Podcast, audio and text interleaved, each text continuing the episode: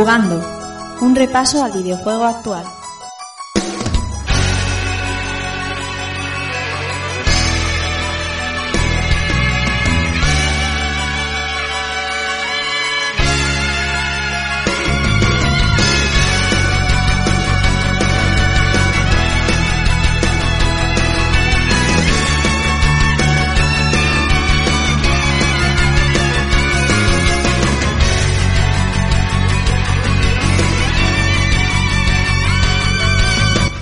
Hola, ¿qué tal amigos y amigas? Sed bienvenidos a un nuevo episodio de Jugando y recibid un saludo de quien nos habla, Rafa Valencia.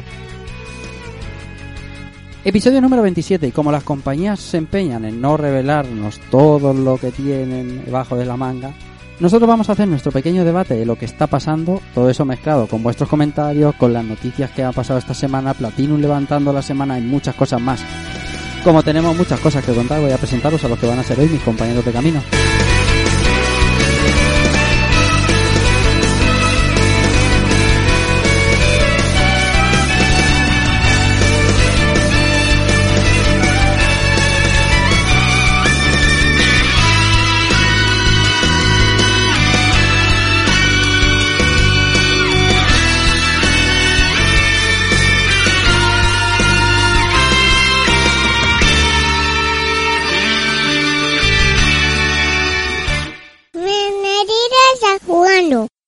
Jugando, jugando.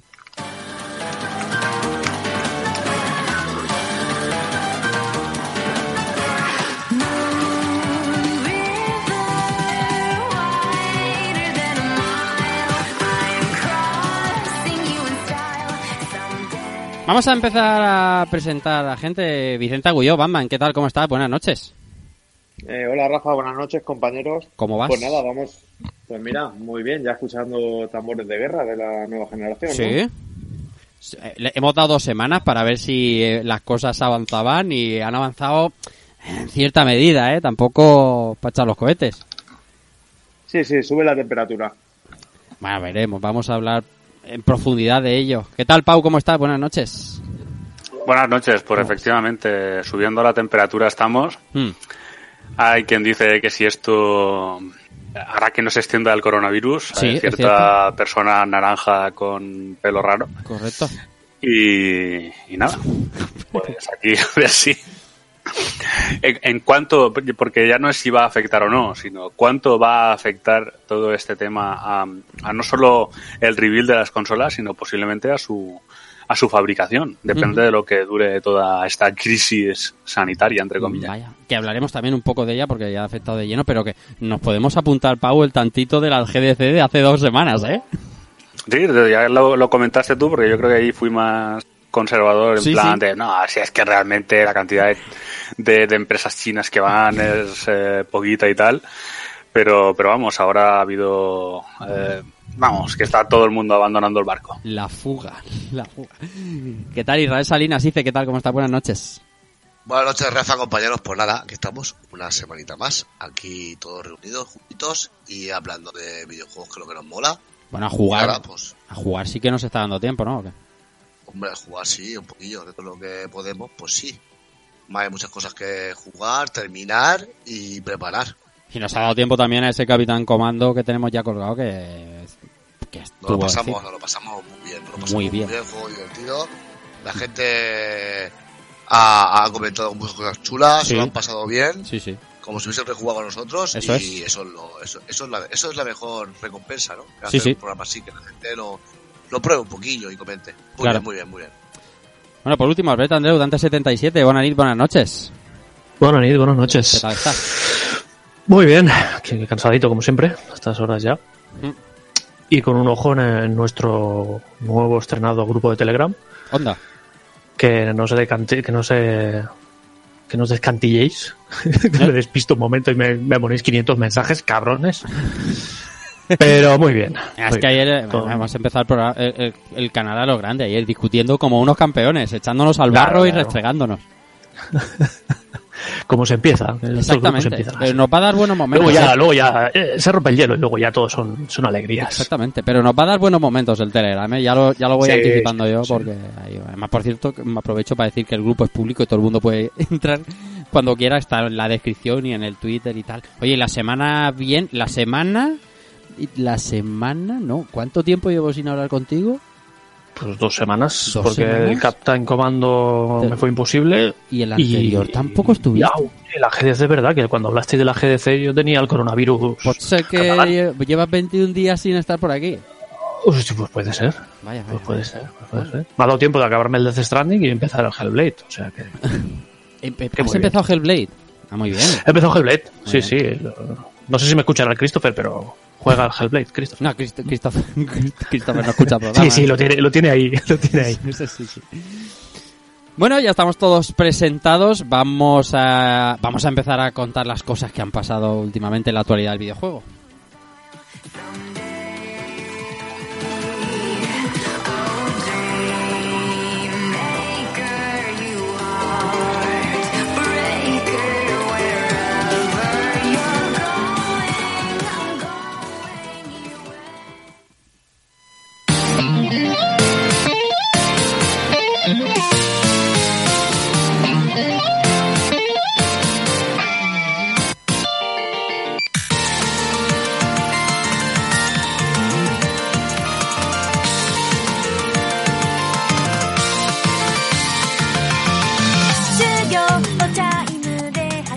Bueno, vamos a empezar a contar las noticias eh, pues, por casi por orden de inmediatez. Y es que hace una semana eh, Platinum Games nos prometía revelar el segundo de sus proyectos después de ese Kickstarter que os contamos ya de Wonderful 101. El segundo de sus proyectos de ese misterioso 4 que se anunció pues como hace eh, eso, dos semanas y algo. Y ayer 26 eh, se nos anunciaba un teaser, eh, se nos anunciaba, bueno, el teaser ha salido después, pero se anunciaba el proyecto GG, que GG, va- ¿vale? Para, para que se entienda porque bien. Porque GG, exactamente, yo lo estaba diciendo y digo, bueno, GG a lo mejor suena de- regular. Eh, Project GG eh, con Hideki Kamiya al frente y bueno, Chuchi Nava, los, los, habituales, ¿vale? Un juego que viene a completar lo que se viene a llamar la trilogía del, del héroe de, de Hideki Kamiya con ese eh, Beautiful Joe y ese de Wonderful 101 y ya se nos ha enseñado un tráiler de la verdad es que el tráiler está bien, pero es un poco perturbador. El juego, el tráiler nos muestra una ciudad asolada por una especie de kaiju o, o algún tipo de, de monstruo enorme y, y- y el protagonista viene a ser una suerte de, de Ultraman. Eh, Ya no sé cuánto se va a parecer, pero realmente en el tráiler se parece, parece mucho. Mu- muchísimo que va a Mucho, muy. El gesto es igual y el personaje se, se hace enorme. No sé qué os ha parecido, contadme un poco qué os ha parecido este GG Project. Albert, por ejemplo, empieza tú. A ver, yo, yo iba a empezar por lo del tema de la trilogía del héroe. Bien. que Es un poco sacar de la patilla, ¿no? Sí, sí, bueno, bueno, claro. Exactamente. Joe, Si fuera el cuarto, años no era ni Platinum. sí, si fuera el cuarto El diría Wonder la- Julia dice, mira, saco un tercer héroe y esto es la trilogía del héroe. ¿sabes? No sé, que la tenía pensada yo de... Sí, sí, sí, de, de cuando ya hice el Beautiful Joe. Exactamente. Quitando la coña, ¿vale? El, a ver, tampoco se ha visto mucho, se ha visto un teaser así guay, ¿vale? Que te, no sé, es épico, es molón, pero esto acaba de empezar. O sea, esto... Y no sé, no, no estoy seguro porque lo, supongo que la siguiente noticia es la, la tercera de las cuatro de las cuatro noticias que tiene Platinum. Sí. Creo que este juego se encarga el nuevo estudio. Eh, de este... mm, No, creo que no. No. ¿No? Es No. que he leído en varios sitios que, que hablan de que sí, pero que el, o que el nuevo estudio se va a encargar de lo- del tema, no sé si la parte online de, o de juegos online. o- Sí, la- básicamente lo que dicen, bueno, está- estamos un poco adelantando acontecimientos, pero que el, que el estudio de Tokio, que es ese tercer anuncio, eh, sería para, para juegos enfocados hacia, hacia el servicio. O sea, que el estudio de este se, se dedicaría a hacer juegos orientados a, pues eso, a comunidad. Sí. Pero bueno, no sé, no sé cuánta gente se va a poner a trabajar o, o está trabajando ya en este Project Pues, GG. Por ahora muy poca, y esa es una de las, de las cosas que más me escama, ¿no? Sí, Porque creo que han, han reconocido que en estos momentos está trabajando 15 personas en, 15 en personas. el proyecto. Y que esperan, esperan que el equipo escale hasta 100. Mm. Pero que eso también nos dice que todo lo del vídeo es básicamente un teaser, una idea Mm. de algo que, que, o sea, de un juego que ni siquiera ha entrado en, en- en plena producción. Así que, mm, no sé, esperemos un tiempo bastante prudente hasta que podamos ver algo tangible de, de este nuevo juego de Camilla. Porque si recapitulamos, recapitulamos un poco, ¿qué, qué tiene eh, Platinum ahora entre manos? Bayonetta Pues bastantes 3, cosas. Babylon Fall, Ba- Bayonetta 3, Babylon Fall, el remake, bueno, el remaster este el- de Wonderful 101 que ya ni lo Porque eso ya lo contaría porque hecho. eso es Sí. eso Eso es hecho. trabajo hecho que no corre prisa. Este Project Gigi y lo que esté haciendo Y el lo que esté haciendo el nuevo estudio. Y el cuarto Y- proyecto que falta por Y el anunciar. cuarto proyecto que decían que era una nueva IP y que sería algo sorprendente. ¿no? O algo así. ¿Nueva IP o que era, o que era, que iba a ser un proyecto súper No, no, y exacto, que, súper- que va, que va a ser algo sorprendente. Creo que lo de nueva IP, no recuerdo ahora, sería para el segundo, no sé. Pero que vamos, que la idea es esa. Vaya, que están a tope. Que el- Pa- está- la inyección de pasta de Tencent... Sí, o sea, no, no hay, no hay mucho más de donde puedan rascar, todo se ha dicho de paso. Y sí que es verdad, yo creo que, que quizás anuncios de cara a la galería, en el sentido en el que, bueno, pues ahora tenemos una cierta estabilidad financiera, tenemos, hemos conseguido una cierta independencia a nivel monetario y por eso soltamos estos proyectos un poco para para demostrar que estamos aquí y que no vamos a desaparecer, ¿no? sí. Y me Porque da esto- esa impresión. Estos son autofinanciados, o sea, son, son autofinanciados, son suyos y, Sí, de y sin ninguna sin ninguna gorda detrás. eso es, de alguna manera. exactamente. Mm. Eh, producir, distribuir, eh, Todo. mm, no sé. eh, a- Sí, bueno, yo supongo que distribuir no llegarán a acuerdos en claro, claro, claro. los diferentes mercados, pero, pero sí que ya será una cosa no tanto de, de que tengan que ser financiados por una compañía externa para hacer un juego. Claro. No sé, el- nos lleva dando de muchos titulares Platinum. Está- además está aprovechando bien el, timing de la, de la actualidad del videojuego, porque ahora prácticamente todo lo que se anuncia, como hay un vacío tan enorme, eh, se convierte en relevante.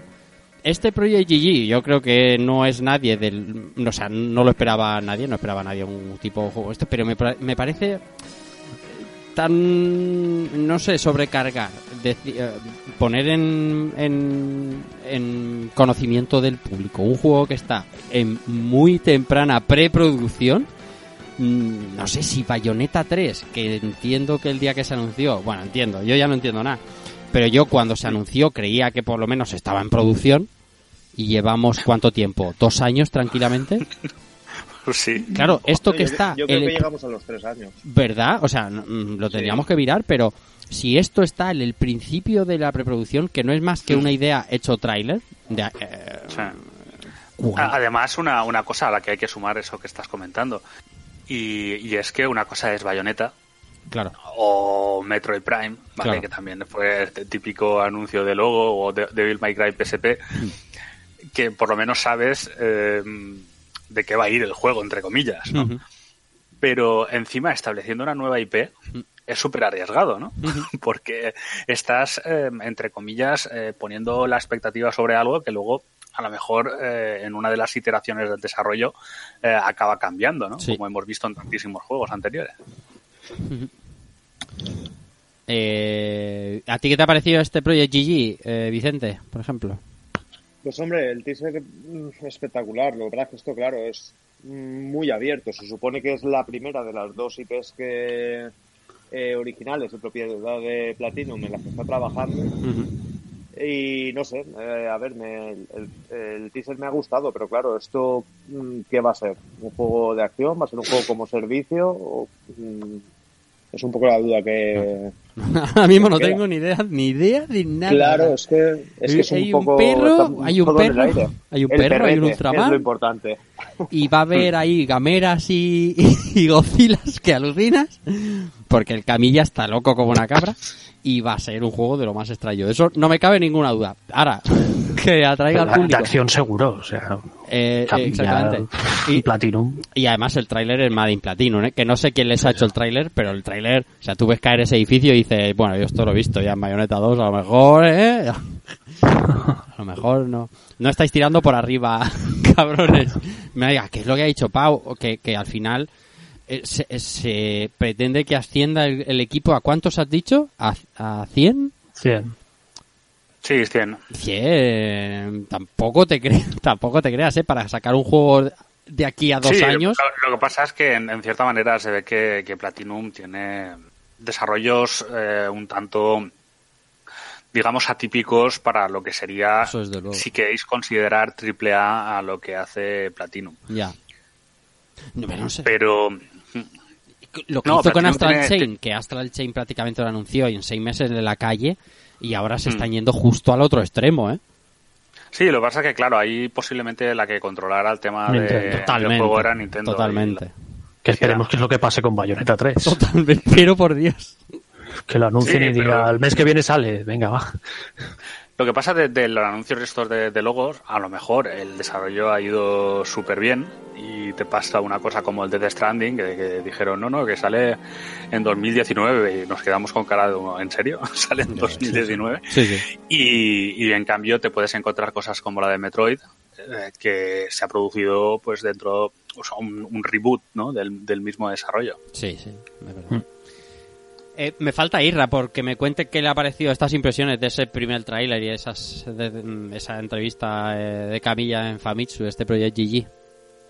Pues el trailer la verdad es que es súper chulo, ¿no? Quizá un poquito corto, porque apenas son unos minutos, No, es un minuto o un minuto y medio. poco, ¿no? Eh, enseña poco, pero bueno, eh, lo suficiente como para dejarte con la miel en los labios y que estés a la expectativa de que venga pronto algo más. A mí me perturba, ¿eh? Cómo meter un, o sea, cómo hacer un juego de Ultraman. No sé, es que Ultraman- y luego, si va a ser en la ciudad, pues cómo se va a hacer la aventura en la ciudad, ¿no? Eh, no sé. no. Supongo yo que ahí está la sorpresa, ¿no? De, de- de cómo vas a desarrollar el juego. Pero bien, lo veo bien. Quizás, eh, como decía el compañero, eh, está todo esto al principio y quizás hasta dentro de un tiempo pues no tengamos más noticias, pero bueno. Eh, esto está ahí, ya sabemos que está ahí, está en marcha y Hmm. nada, pues el trailer nos deja pues, con la miel en la boca para que estemos pendientes y expectantes a, a, a lo que pueda venir. Pero la verdad es que pinta, pinta bastante bien, a ver cómo, cómo se las ingenia. Al hilo de esta de esta avalancha de noticias de Platinum, como decía antes Albert, el, eh, el tercero de los anuncios, que no sé si corresponderá al tercero, como decía Pau, me imagino que sí, ¿no? Pero porque Sí, hay gente hecho, que Yo he leído que es el Sí, tercero. Sí, sí, pero que hay Sí, gente que todavía opina que es como que el tercero también tiene que ser un juego, que bueno, las cosas. Yo no, no sé, no sé cua- cuánta peña tiene Platinum, pero Es que- creo que Sí, sí, para sí. tanta cosa, Ya ¿eh? sería muy grande. La cuestión es que abren un nuevo estudio, esta vez en Tokio, y que eh, va a apostar por nuevos géneros que van a estar a- alejados de la acción. Como decía antes, creo que lo ha dicho Vicente, más encarado al juego por servicio y a explorar otros estilos de juego. eh, es a mí me sorprende no sé cuánta pasta entró en Platinum porque del Kickstarter ha entrado poca y, de ahí eso es las pre-orders del Wonderful 101 pero jolines hará otro estudio mm, putri, va- van fuertes.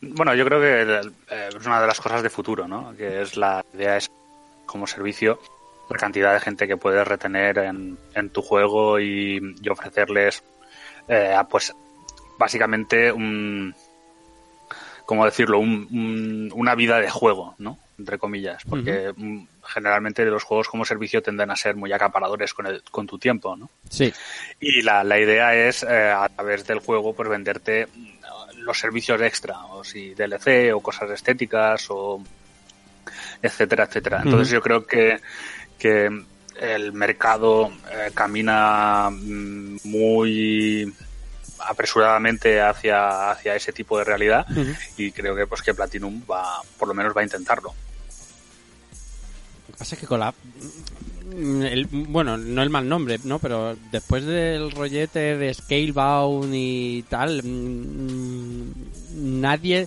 las tiene al 100% con Platinum, ¿sabes? O sea, no sé si todo el mundo cree que todos los proyectos van Bueno, a yo- llegar yo- a buen puerto.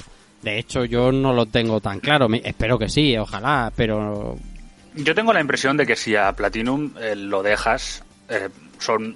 Yo creo que te- el juego te lo sacan. ¿Vale? Sí. Eh, no sé, eh, puede que no sea no sean los mejores re- con el refinamiento del producto. en Hmm. Posiblemente en animaciones eh, absolutamente. Pero pero son, son desarrollos queridos que tal vez hayan el- su problema haya sido su traslado en ventas. Pero Claro. yo es que lo de Scalebound, aunque posiblemente pues tengan parte de responsabilidad todos los implicados, yo creo que también fue un problema de, de- de básicamente de relación, ¿no? De, de, de lo que esperaba uno y esperaba el otro y esa y qué es lo que falló. Pero si quitamos eso, yo creo que, que Platinum se ha caracterizado por sacar en tiempo y con el presupuesto que les han dado eh, prácticamente eh, casi todo. Joder, salvo a Kojima. Salvo a. Kojima con el Rising. Es verdad, sí, sí. Con Ami, No, vaya. Que han hecho trabajos para, para, para terceros. sí. Y, y Sí, es verdad, y, y- y han cumplido de, de, de, de- de- con mejor o, o peor suerte. No sé. También, también es verdad que probaron suerte, tal vez lo más similar que han hecho a esto de juegos como servicio y tal fue el Anarchy Reigns, Ujú. este que sacaron y tampoco fue ningún exitazo. O sea, que, que no Es sé hasta qué punto Es- es, un que- sitio donde ellos se, se manejan bien o Realmente- están cómodos. Siempre hablamos. Tenían, eh, tenían, no sé si llegó, llegó a salir, ¿no tenían pre- pre- en preparación un juego de móvil de Platinum? Ostras. Ostras, me quiere sonar el titular, pero no. no. Yo ahora cuando estéis discutiendo le, le voy a echar un vistazo, pero me suena que sí, no sé Que si lo- llegó a salir. que vamos a que lo vamos a discutir pero eh, lo habremos dicho en alguna ocasión pero me da exactamente igual lo repito o sea hablamos de Platinum algunos con absoluta veneración como en mi caso pero es que las ventas por mucho que las críticas te acompañen las ventas de Platinum no, no, no se salva ningún título o sea prácticamente ningún título porque y mira que han probado con distintos géneros de hack and slash, distintas versiones del hack and slash y demás, pero ni Bayonetta fue un éxito, como decía Anarchy Reigns fue un hostiazo, Wonderful ya ni os cuento porque encima exclusivo de Wii U, el- el como. Bayonetta 2, eh, que le pesó le pesó muchísimo en ventas, no sé cuál es que. eh, Me imagino que Bayonetta estará el más vendido por todas las revisiones que tiene. Y. no, no sé. Hombre, Rising, Rising también, supongo. Bueno, es que no sé cómo fue de ventas Rising. Es que pero, yo no sé cómo fue de venta Rising. Del juego No, yo creo que bien, ¿eh? De todas Pero formas, viniendo de bueno, Konami, Saga Metal Gear. pff, Yo creo que. os, os Ya. confirmo, el juego se llama World of Demons y salió para iOS. iOS. Pues, por eso no lo tengo en el radar. Porque los- No, el, el juego más vendido de Platinum es eh, Nier Automata, con 4 millones. Pues es que Nier. Automata, tío, es bu- buenísimo. 4 millones. Y es 4 un millones, que juego de tampoco es un culto. exitazo. O sea, Sí, sí, es un juego de culto de... Ah, me, me parece una buena cifra, ¿eh? Porque yo me acuerdo de esas 900.000 copias del primer Bayonetta entre 360 y PlayStation 3. O sea, era una cosa ridícula. Yo decía, pero ¿cómo puede ser que la gente no esté comprando esto? Pues no, no lo estaban comprando. Y Astral, Astral Chain, eh, distribuido por Nintendo, ha superado Claro. claramente el millón de copias. ¿eh? Claro, claro, claro. Es que, pero es que Nintendo también ahí pone... Lo, lo pone bien, ¿eh? Lo pone que el juego... No, pero por eso digo que un, un juego de sello Nintendo Sí, que sí. debería venderse solo llega a un millón A un millón. y se consideran buenas ventas. Sí, Pero es que yo creo que Platinum, desde luego, ha tenido el favor de la crítica, pero no, no el tema de ser superventas. No, no. Bueno, más que está ahí Tencent metiendo pasta y a esta gente abriendo estudios, ahora Tokio y veremos a ver qué nos van enseñando porque bueno, nos queda al menos una sorpresa. Vamos con más cosas.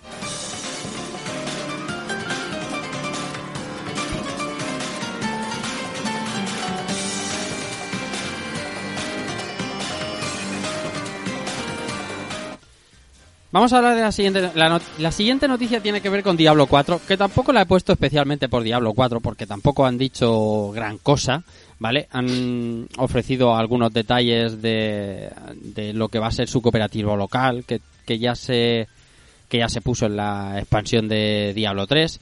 Eh, mm, hablando un poco de cómo van a poner el HUD para ponerlo la opción clásica de PC al centro y, y las versiones a la izquierda, hablando de los mandos de PC, presentando las, los rediseños, porque también nos decían que han rediseñado, como no puede ser de otra manera, todos los enemigos, hablan ahora de, de los caníbales.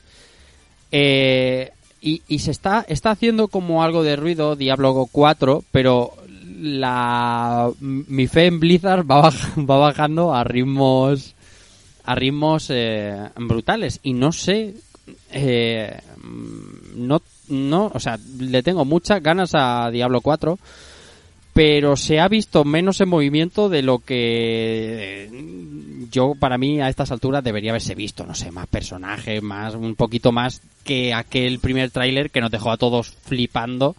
Y está la cosa como muy parada ¿nos parece?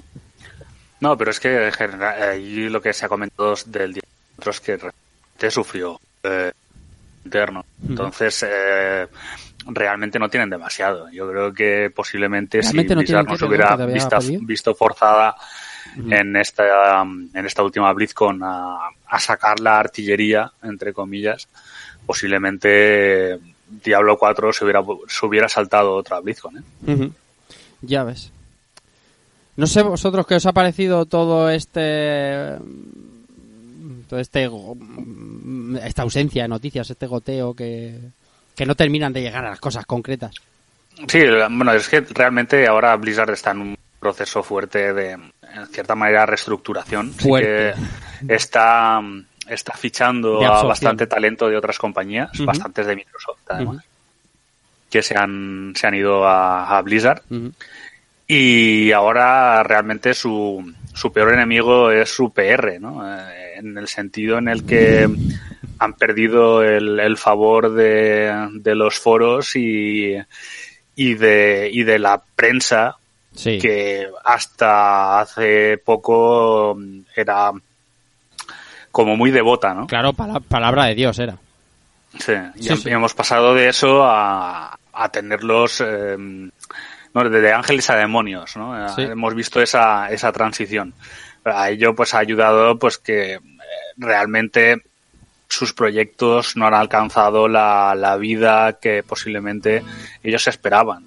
Incluso los que han tenido más éxito durante un de- determinado periodo eh, no han sido quizás el, el fenómeno que, que han sido sus proyectos que tienen algo más de tiempo y que siguen ahí de manera perenne, ¿no? Claro, como Overwatch, por ejemplo, que es el ejemplo más claro, que querían Mm. que, bueno, no dijeron que fuera a durar 10 años, pero sí que fuera un proyecto continuo, digamos, y al final ya tenemos... Sí, más o menos es- dentro de lo que- cabe no ha sido para nada un desastre, No, no, ha claro que no. generado un montón de pasta para Blizzard, pero no desde luego eh, el digamos el éxito continuado al nivel que, que, que prometía, ¿no? Al principio. Yo creo que Blizzard, eh, en- con respecto a lo que tú decías de la opinión generada, ya sea pública o eh, de público o de medios, creo que está en su peor momento, ¿eh? Ni siquiera cuando la cancelación de aquel StarCraft Ghost y demás, porque no, no lo, no es el detonante este Warcraft 3 Reforged, del que no hemos hablado aquí prácticamente nada, pero, pero para los Se los han comido, ¿eh? es un eso o sea, está ardiendo pues todos sus foros y demás. Pero la, la gente ya viene un poco hastiada por eh, una serie de cosas que prometen y terminan por no llegar y cuando, Sí. y cuando llegan llegan de aquella manera y la gente está un poco quemada con, con Blizzard y desencantada Sí, yo creo que, que en cierta manera Blizzard ac- actuaba en cierta. Quiero decir, entendámoslo bien. No creo que, que Blizzard es verdad que se ha ido el Morheim, pero no creo que haya cambiado todo el estudio de la noche al día, ¿no? Por mucho que Activision esté metiendo mano. Pero si sumamos lo de que Activision está metiendo mano, si sumamos esa desconexión total entre lo que sería Blizzard y su público a la hora de presentar como plato fuerte el- un Diablo de móvil. ¿no? Ah, que además eh, aún no ha salido tampoco el Immortal. Que esa es otra de las, de las cosas, ¿no? Verdad, de ese sí que no se sabe, de ese, de ese no se ha vuelto a saber nada. Sí, más o menos progresa. Creo que de aquí poco mm, hará- harán las primeras pruebas públicas, sí. pero, pero vamos. Pero que al final es un... Ahora se parece que se lo han tomado más en serio, pero antes era básicamente un acuerdo con una tercera compañía para sacar un Diablo en móviles. Entonces yo creo que han sido una serie de factores y cosas que han, produ- que han producido al final esta ruptura, ¿no? Un proceso que al final pues el detonante ha sido la, el mega ostión eh, merecido pues que se ha llevado la Reforge. Hostia puta. Yo siempre me, me, intento retrotraer yo a las noticias de, de cuando iba a salir Diablo 3. Porque el marketing pre-Diablo 3 era una cosa de locos, era un escándalo el, el- el nivel de anuncios, de presentar clases y de tal. Era un auténtico ejemplo de marketing. Y, y lo vivía emocionado, ¿eh? Luego pasó lo que pasó con el principio del juego y demás y, y se podría discutir de ello. Pero los que somos amantes de Diablos, aquel, aquellos anuncios de Diablo 3 era como cualquier mierda que pongas es oro para mí. Y ahora llegan aquí con un batiburrillo de cosas, de que sí, de que los mandos, de que los caníbales, y es como... Sí, yo te iba, te iba a decir eso, porque el, no sé, Blizzard siempre ha hecho presentaciones, solo las, las CGIs eran de paja. hmm, Y te presenta los caníbales, y no sé, la CGI que al menos que aparece aquí en la noticia es estática, hmm. que es una cámara que se va moviendo en diferentes modelos de, de lo que entiendo que son los caníbales. ¿no? Ujú. Entonces, no sé, es como un poco sosete. Sí, pero, es que- pero básicamente porque tienen, o sea, van un poco a- al rebufo de, de lo que puede dar de sí eh, esta nueva iteración de, de Diablo. Yo creo que han querido ser transparentes para no pasar tanto tiempo sin, sin mostrar nada. O sea, yo no, no critico realmente lo que hacen con Diablo 4, porque me parece que es bastante más transparente de lo que han hecho durante los últimos años pero, pero sí que es verdad que, que nos hemos, entre comillas, caído del guindo Eso al es. respecto de Blizzard. Eso es. Eso es. que no, no- no es. no es que haya cambiado a lo mejor el, el, el modus operandi, sino a lo mejor somos nosotros, la percepción que tenemos de Blizzard. Sí, es que eso realmente es muy importante, no se tiene en cuenta, ¿no? O sea, tendemos a pensar mucho, ¿no? es que realmente los que han cambiado son ellos. Eh, a ver, relativamente, pero muchas veces el rum rum mediático nos acaba afectando muchísimo y eso es algo que, bueno, en las próximas noticias vamos a discutir ampliamente. Sí, sí, sí. Bueno, algo que añadir dice o Vicente sobre este Diablo 4. Algo, de hype hay por ahí, queda algo de hype. Hombre, Diablo siempre ha sido siempre ha sido un título que, que está metido en nuestras vidas, ¿no? Y la magia que tenía Blizzard de que cuando te presentaba algo te explotaba la cabeza y los ojos y el cerebro y el corazón te palpitaba dos mil vueltas, Hmm. la ha ido perdiendo con el paso del tiempo. Entonces, eh, no sé si es porque ahora van hasta arriba de trabajo o tienen 350 millones de frentes abiertos o porque han cambiado su forma de crear expectación, pero no sé, es lo que quizás espero, yo tengo fe de que todo esto luego no sea más que un mal recuerdo y que cuando aparezca el juego, el juego de verdad te siente, de- te, te- tire de la silla, ¿no? Tiene que ser. sea un goce. Además, este, yo por lo que, por lo que he visto que, que han comentado, es que se han tomado muy en serio las opiniones de jugadores y de, de gente que, que, que conoce bastante la saga y que tiene muchísima experiencia en la saga para hacer los menús, para hacer Eso es. muchísimas cosas en el juego. Y eso les ha, les ha implicado hacer muchísimos cambios. Claro. Si los cambios, claro, si los cambios que has, que has hecho es motivo para que tardes, pero luego cuando va a aparecer el juego está todo como a mí me gustaría que estuviese, entonces, eh, chapó. Pero bueno, solo nos queda esperar. Lo que dice Inercia, seguramente ahora están haciendo el mayor ejercicio de transparencia, porque antes era Blizzard, Blizzard hacía las cosas como se la como se le presentaban y le comíamos todo lo que viene siendo lo de abajo.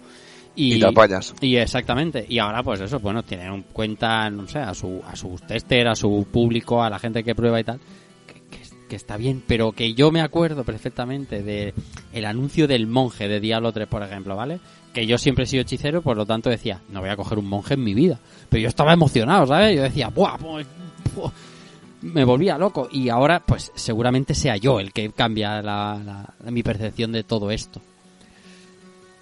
Bueno, veremos, veremos a ver. Mientras tanto, los demás van sacando Path of Exile, sacando expansiones mientras está preparando este Path of Exile 2. Al final, hay que tener cuidado que puede ser que a Diablo lo adelanten por la izquierda y por la derecha.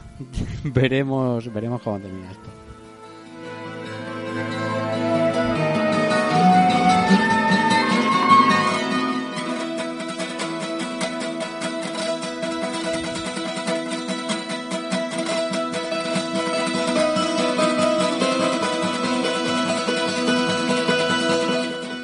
Bueno, vamos con la siguiente noticia. Comentábamos al principio del programa y las confirmaciones eh, se están haciendo prácticamente hasta minutos antes de grabar y vamos a hablar de lo que va a ser o de lo que no va a ser la GDC San Francisco o la PAX de Boston, que la PAX 6 de Boston que se celebraría esta semana, que sí se va a celebrar, ¿no? De hecho se está celebrando, pero con, con ausencias fuertes para la GDC eh, ya hablamos hace dos semanas que Sony eh, estaba o, está, o, había ya declinado ir o estaba a punto de declinar la opción de ir por el tema del coronavirus y bueno al final parece Pau que no va a ir ni el organizador Pues la cosa está mal, la verdad. Y, y la verdad, el, con las últimas, porque ahora, o sea,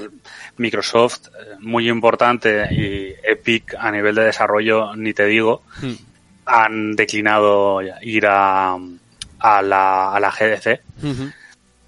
Así que Claro. yo creo que es todo eh, cuenta atrás para que se cancele el evento. Sumando a esto a PlayStation, como hablábamos, Facebook, que también lo dijimos, Mm. Electronic Arts y Kojima Productions, que tampoco, bueno, que Kojima, Kojima Production como si fuera eso, pero vamos, que al final son nombres importantes que Mm. cuando empieza la, la bola, ¿no? Sí, como sí. pasó en el Mawai. No, además, después de esto, ya se lo está todo el mundo planteando.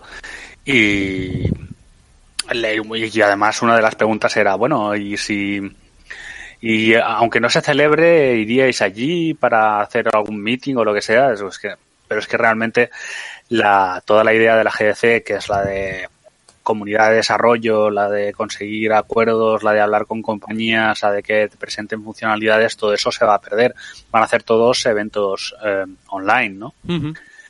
Y eso también pues hace pensar que cuando que si no se contiene el virus próximamente los eventos de presentación de las nuevas consolas posiblemente sean un vídeo. No sé si habéis visto em, la presentación de Sony de, de su móvil el, el nuevo Xperia Mar 2 No, pues eh, imaginaos algo así.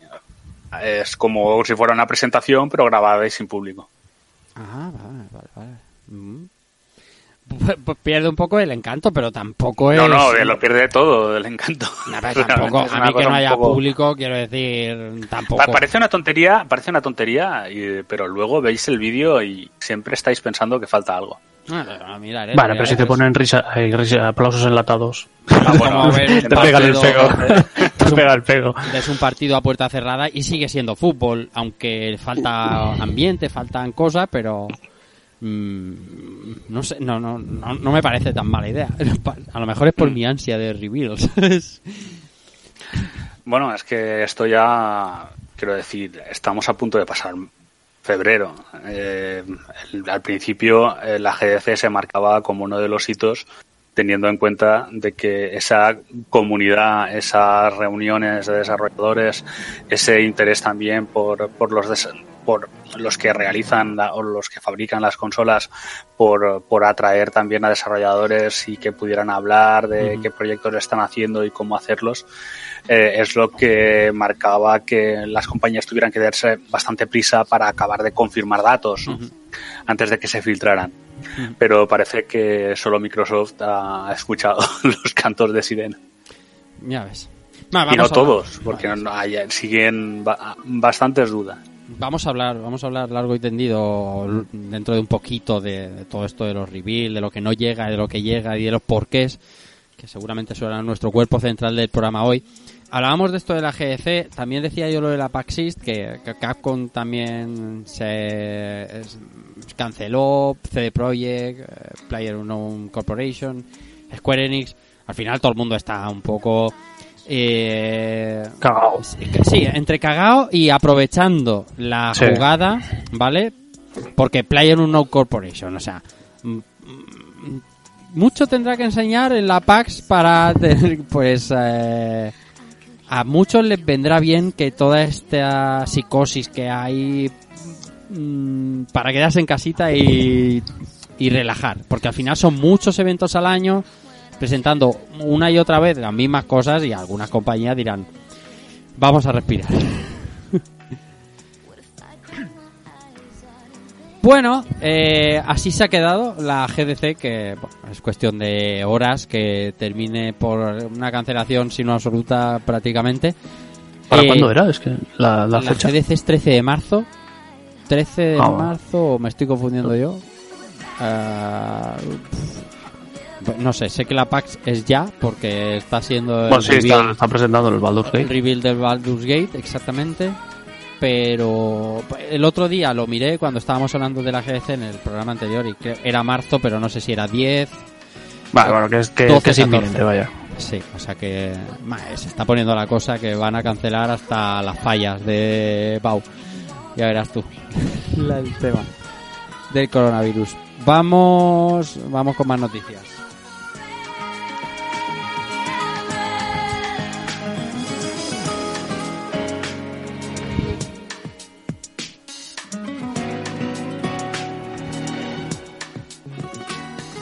No nos dejamos atrás el coronavirus, ni, ni queriendo. ¿Y esto por qué, Pau? ¿Qué, qué más se anuncia?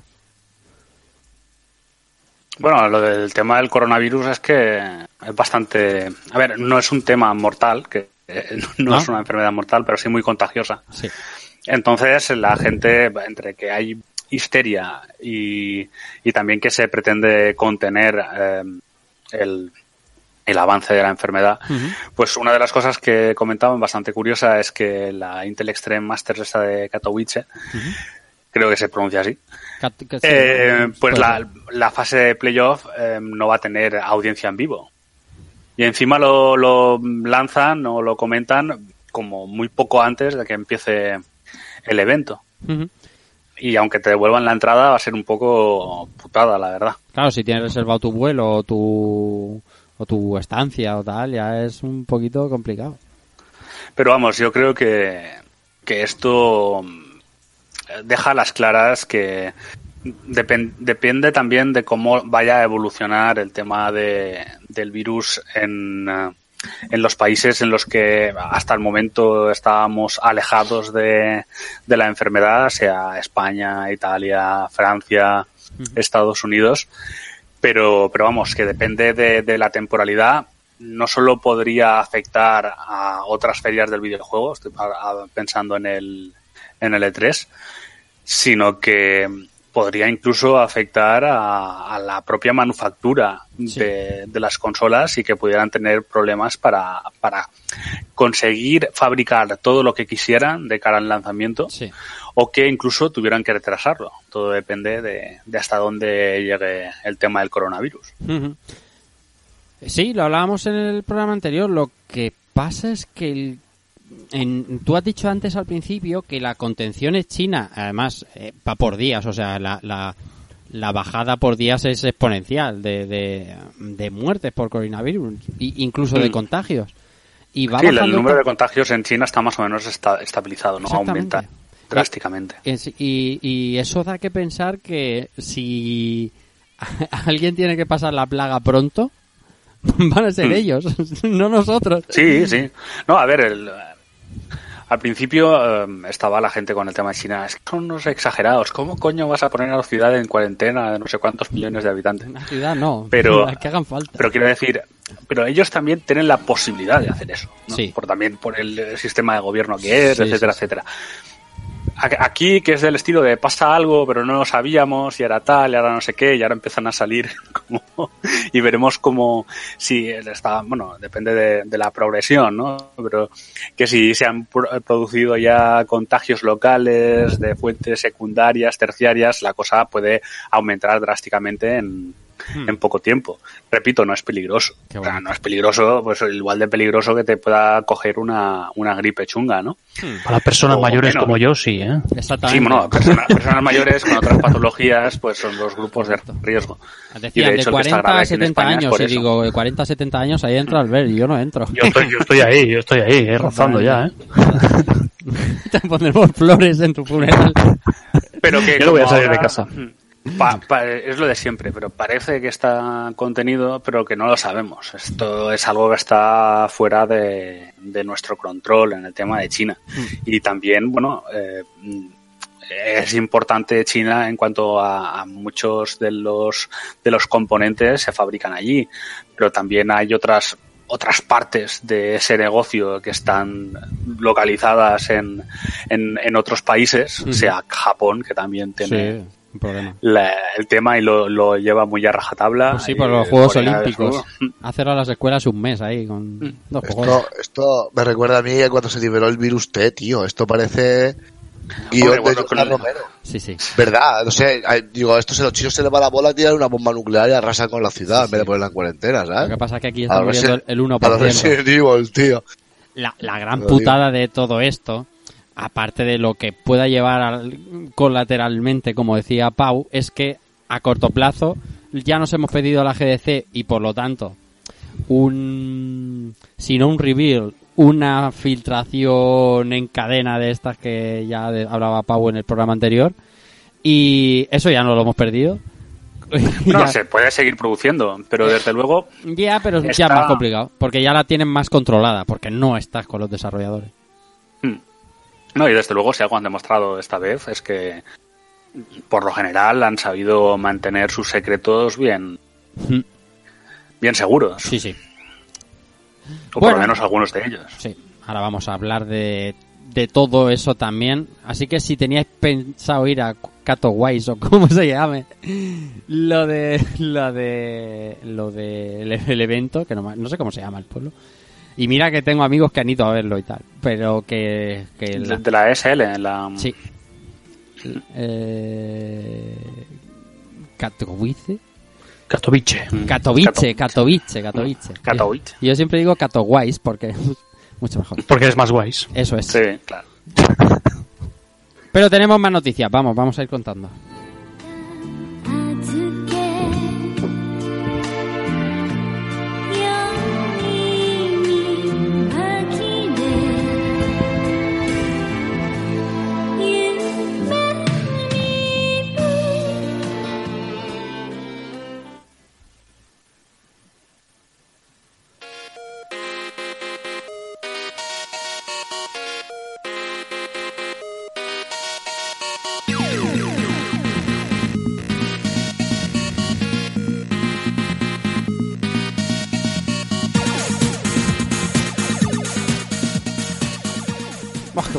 Qué lástima que ya hemos hecho rejugando Street for Rage y Street for Rage 2.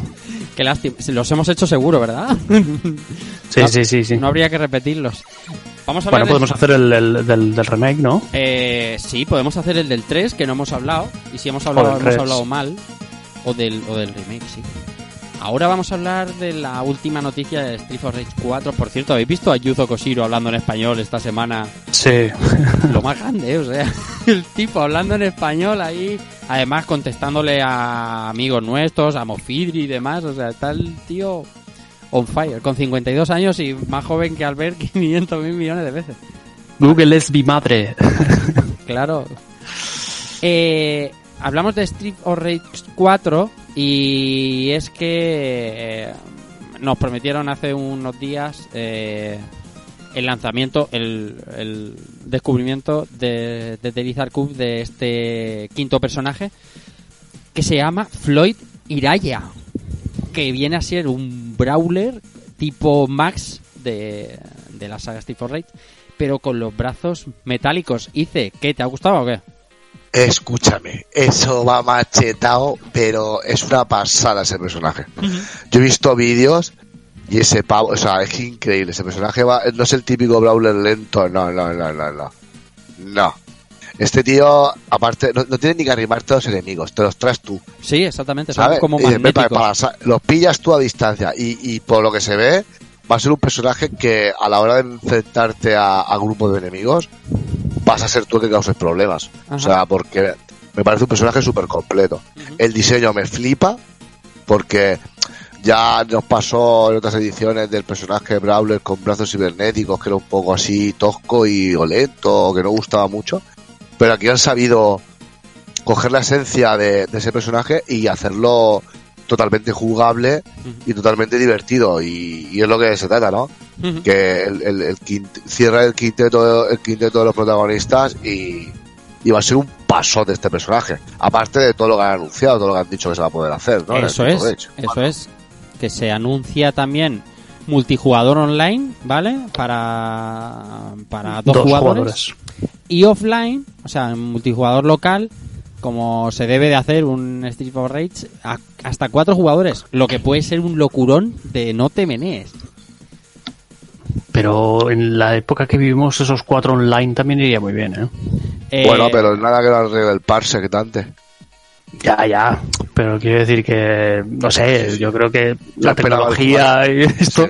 Yo esperaba el cuadro, el cu- cuatro players online simultáneos sin problema. Yo lo esperaba también, ¿eh? Pero ah, será por algo el no ponerlo, ¿no? Quiero decir, no creo que sea por voy a joderlos, ¿no? O sea, Tampoco creo que sea por problemas técnicos. O sea, no sé. ¿Un DLC? no sé. es No sé, no lo no sé. puede ser. Es que Puede no ser. sé. De hecho, e- en las pantallas que he visto del tráiler a cuatro players está como la cámara más alejada. Que, que el escenario es el mismo, pero veo como es- los eh, los El dibujos efecto de zoom es menor. es menor, sí, para que, se agradece es que- mucho más amplio. La se- visión es mucho más amplia. se agradece enormemente porque si no eso va a ser una locura de mucho cuidado. Sí, además, mm, yo por lo que he visto así, viendo imágenes como tú y vídeos y tal, es que las hordas de enemigos precisamente pocas no son.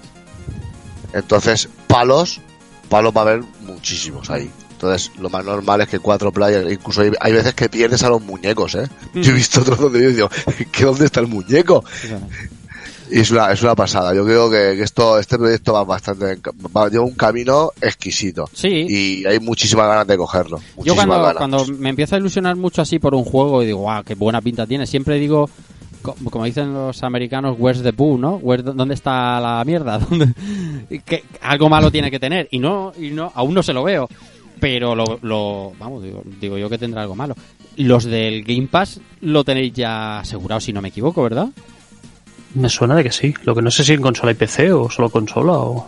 Ostras, ahí ya no lo sé, pero me suena mucho No, de, tampoco. Mm, A mí también me suena, ¿eh? Que salía. de salida al Game Pass y un multiplayer, esto va a ser eh, un must play obligado, ¿eh? Mm. Vaya que sí. Eh, lo que sí que me han dicho es fecha y ya me... Y ya pesa un poco, ¿eh? Sí, es raro, ¿no? Porque el desarrollo parece que está bastante avanzadete. Entonces, Ya, pero que no cuando sé. sacaron a la, a la Blaze y al, y al, al Axel, también Ya se parecía... veía. Sí, sí, que se veía ya con bastante redondo. No Sí, sé. sí, sí. No sé por qué no sueltan la fecha.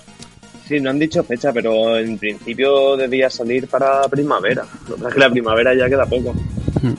La primavera... La primavera Sí, aún no ha llegado, digo, ya. hostia, no me jodáis. El día de mi cumpleaños, 21 de marzo entra, chavales. ¿Cómo lo sabes? Es más, Ole. ¿Eso porque lo sabes? Porque lo sé. Porque se la, la acaba de sacar. El, insider. no, no, no, no, el- el- siempre, la primavera este año arranca el día de mi cumpleaños, 21 de marzo. Vale, la primavera. Ah, digo, primavera. digo, ¿lo puedo? Digo, y ese dato insider fucker, ¿qué pasa? Vale, vale, la Coge. primavera, la primavera sí O sea, lo sé, Se cabronazo. admiten, re- se admiten regalos, papis. La primavera, dice el hijo puta, primavera árabe. Ay, Dios Mira, mío. es más, en la PAX está jugable. Eh, eh, sí, pero es que en el E3 del año pasado también. Ah, también estaba jugable. Sí. ah, vale. Es que aquí, bueno, pone que, que está jugable el modo para cuatro jugadores y el Ah. nuevo personaje. O sea, Eso está bien. Ah, personajes, esperáis más, ya no hay más sombra, ¿no? En el título. Porque Ostras, antes, no lo sé. había, antes Yo- había como una sombra, ¿no? La, mm, la hija de Adam con la guitarra y este que parecía como una, una suerte de Eddie gordo de Eddie Gordo de Tekken, pero al final es este glorioso este glorioso personaje, Floyd Iraya. Y yo creo que no habrá más, ¿no? Por Yo lo menos 5 también está bien, ¿no? Por lo menos Cinco sí, personajes. sí, sí, yo creo que sí, yo creo que sí. ¿eh? Yo creo que más Son es bastante saturar- diferentes entre ellos. que más es saturar y además quitas eh, carisma a los que tienes. Porque cuando hay muchos. Además, que siempre luego está el DLC, ¿sabes? Dos personajes y diez pavitos. Por eso decía, personajes y modo online a 4, 10 euros más. Eso es. Se pagan y ya está. ¿Cuál es el problema? ¿Dinero va a ser No, el no. problema para este juego? No jodamos, hombre. Dios, yo lo pido por favor para verano. Ay, Dios mío. ¿Qué, qué verano me iba a Hay que decidir dónde lo compramos. ¿Dónde lo compramos? Para jugarlo. Ah, bueno, claro, la, la plataforma, pues no será crossplay. Claro, claro. Yo iba a decirte, ¿dónde lo compramos? Pues yo qué sé. Eh, No, pero si lo dan en el Game Pass, yo creo que el PC... Sí, sí, sí, tiene toda la pinta. Por cierto, Limited Run va a sacar tajada, ¿no? Va, va a meter un poco de moja aquí, va a sacar edición física. Y, el que quiera una física de Street for Raid, pues ya sabe que tiene que pasar por por el ala de Limited Run. Está siempre ahí al quite. Vamos con más.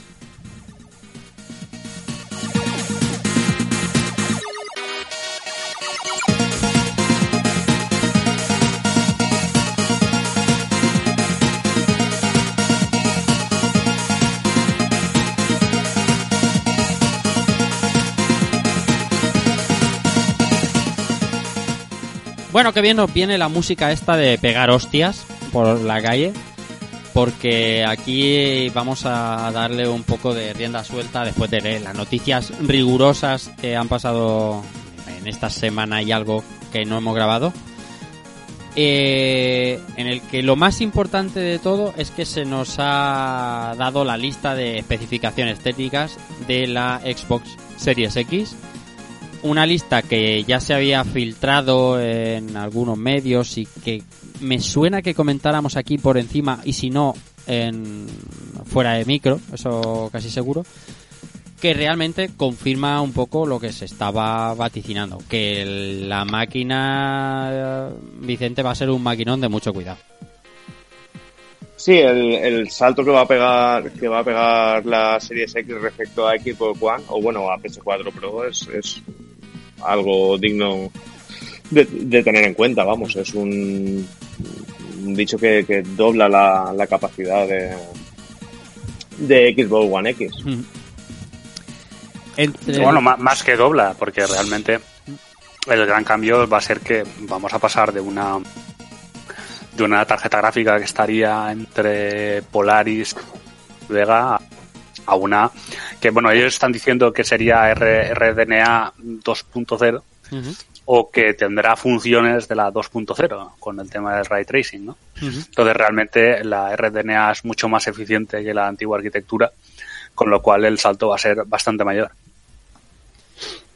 Eh, es- es- todo el mundo habla de teraflops y demás porque bueno es lo que está de moda es como una unidad de medida eh, estándar para que la gente más o menos tenga un baremo. Es, es básicamente una herramienta para ciruelo, pero realmente Sí.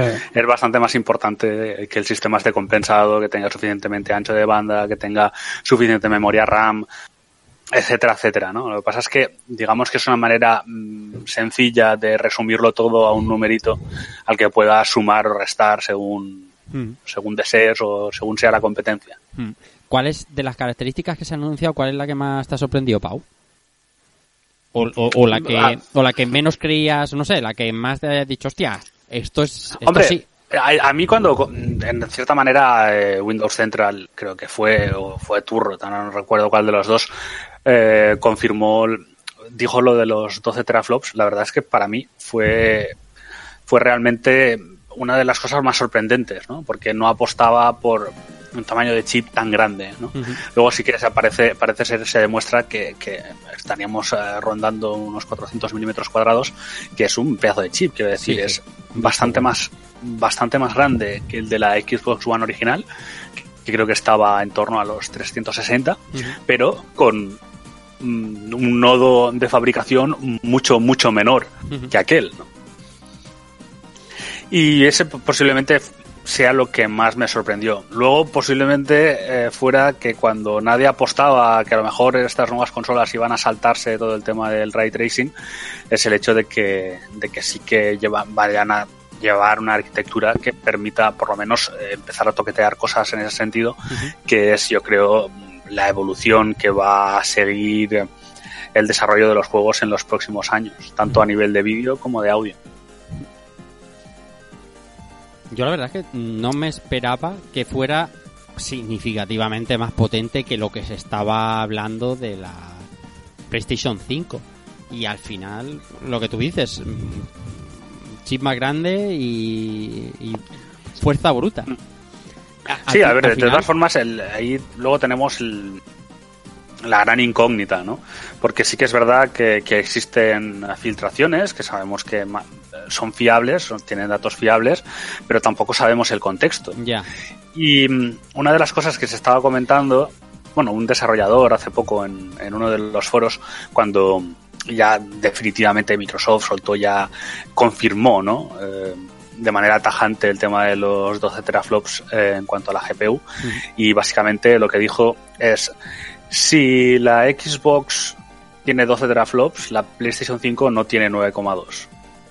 Y si no tiene 9,2, y si la y si la PlayStation 5 tiene 9,2, la Xbox no tiene 12 teraflops. ¿no? Sí. Entonces era, era un mensaje porque es lo que pasa con, con esta gente que no pueden ser claros, tienen que dejar pistas porque también en ello les va el hecho de revelar eh, quién son y romper los NDA. Pero básicamente daba a entender de que no existía tanta diferencia entre las dos. Eh, y bueno, pues falta que los otros eh, pues levanten la liebre, ¿no? que por ahora eh, eh, mutis por el foro. Luego hablaremos de eso. También se conocerían características como una que mm, nos ha gustado mucho, que se llama Smart Delivery.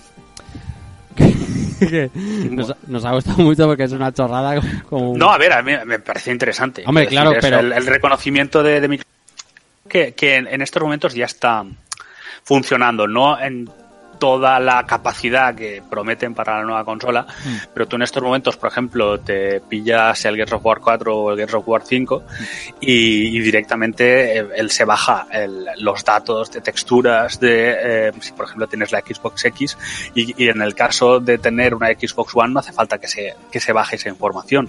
Entonces, eh, ya está su- sucediendo ¿no? en estos Claro. momentos.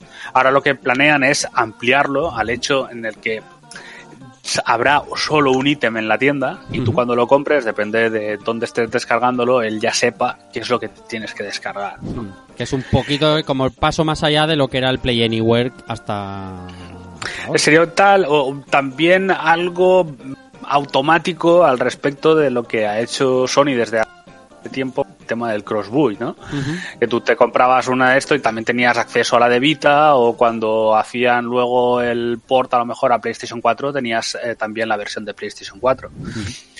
Entonces es algo pues que funcionará de manera automática. Una de las cosas que ha servido es para decir, no, te va a ofrecer los remaster gratis. Bueno, te lo va a ofrecer Microsoft o aquellos que tengan concierto con ellos y quieran hacerlo. Quiero decir, el hecho de que, que lo haga Cyberpunk no indica que otras todas las compañías vayan a seguirlo. De todas formas, yo creo que, que eh, es una tendencia que se va a seguir, porque no estamos en la misma situación que con el lanzamiento de PlayStation 4. Yo creo que también el tema de eh, que sean las consolas retrocompatibles, el hecho de haber pasado ya por, por lo que sería la PlayStation 4 Pro y la Xbox One X, también nos ha creado unas expectativas que no creo que las compañías vayan a traicionar de ninguna de la manera. O sea, eh, no me veo a ninguna compañía eh, haciéndote pagar por el parche eh, que aproveche las características de, de Xbox One eh, de la Series X o de la PlayStation 5 cuando, o sea, para el Destiny o para el Final Fantasy XIV o para el Fortnite, ¿no? Fortnite porque es eh, free to play y ese no, pero no sé, otro juego como servicio que fuera pagando, no sé, Sí, sí. PUBG, ¿no? Sí, Play, no sé. una de las características también que se nos presenta es el Quick Resume, que es eh, Hmm. una suerte de eh, retomar la partida donde la está jugando, incluso aunque la Hmm. consola se apagara o se reiniciara. Sí, es, es guardar el estado de tu partida, eh, el servicio. Eso es el hecho de tener memoria mucha más Ujú. y utilizarán los SS también para, para ello. Eh, imaginaos por el funcionamiento como los quick state de un emulador, ¿no? De que inmediatamente al pulsar el botón estás guardando toda la partida, ¿no? Claro. Y simplemente le puedes recuperarlo pulsando otro botón. Pues en este caso sería básicamente lo, lo mismo. Además, no solo funcionaría con un juego, sino creo que han comentado con varios a la Con vez. varios. Mm. Ujú. Con varios, o sea, Bueno, el, ej- el ejemplo que ponía era que estaba jugando un juego, actualizaba la consola porque le aparecía una actualización en la consola y cuando acababa de reiniciar la consola y arrancaba la consola seguía en el mismo punto. También es cierto que una de mi- una de las cosas que más me encantaría en- es que también las compañías online se pusieran las pilas, ¿no? Por ejemplo, em, cuando tú estás jugando a un juego que tiene una sesión online e intentas hacer lo del save state o ahora que lo pones en el modo de espera en, cualquiera de las dos consolas, si tiene un login em, online, cuando tú vuelvas a intentar acceder, te dice, te has desconectado de la partida, ¿no? Y tienes que volver a, a cargar la partida, que se conecte con el servidor, así tienes que hacer alguna cosa, pues tiene que volver a hacerla. Y en ese sentido, a mí me encantaría que hubiera como una especie de autologin automático que directamente te pudiera te permitiera volver a estar en el mismo punto en el que estabas. Y eso, Eso- Me, me arreglaría la vida en juegos que tienen las cabronas, estilo Destiny, estilo. Eso, eso en Death Eh. Stranding pasa, porque también tiene el, el componente online que también se autoconecta y tal. Y sí que es cierto si tú- que, que si suspendes la consola, cuando la, la recuperas, te aparecen los clásicos mensajes de se ha desconectado del servidor y tal, pero sí que tiene una especie de autologin ahí. Lo que a mí, no sé si es porque voy por wifi, porque mi conexión es como es y tal, muchas veces no me reconectaba. No, Ahí, y a lo mejor tenía que salir del juego, volver a entrar para que No, ya no es por tu wifi, no es por tu wifi. Y luego descubrí el modo de hacerlo sin, sin reiniciar el juego, sin cerrar el juego. Pero no, no es por tu wifi, es un problema del juego. Sí, sí, al final eh, yo puedo tener peor conexión o todo el rollo, sí, pero que cuando no quiere conectar el puto juego, no conecta. Eso, O sea, exactamente, es un problema del juego porque, porque um, y, y Death Stranding que no necesita tenerte en el servidor como tal, ¿no? Que no es que digamos que estás AFK ocupando un sitio, de- Mm. como decía antes Power en Destiny, que es Death Stranding y el online es de aquella manera, pero no, no, es Sí. un problema del juego.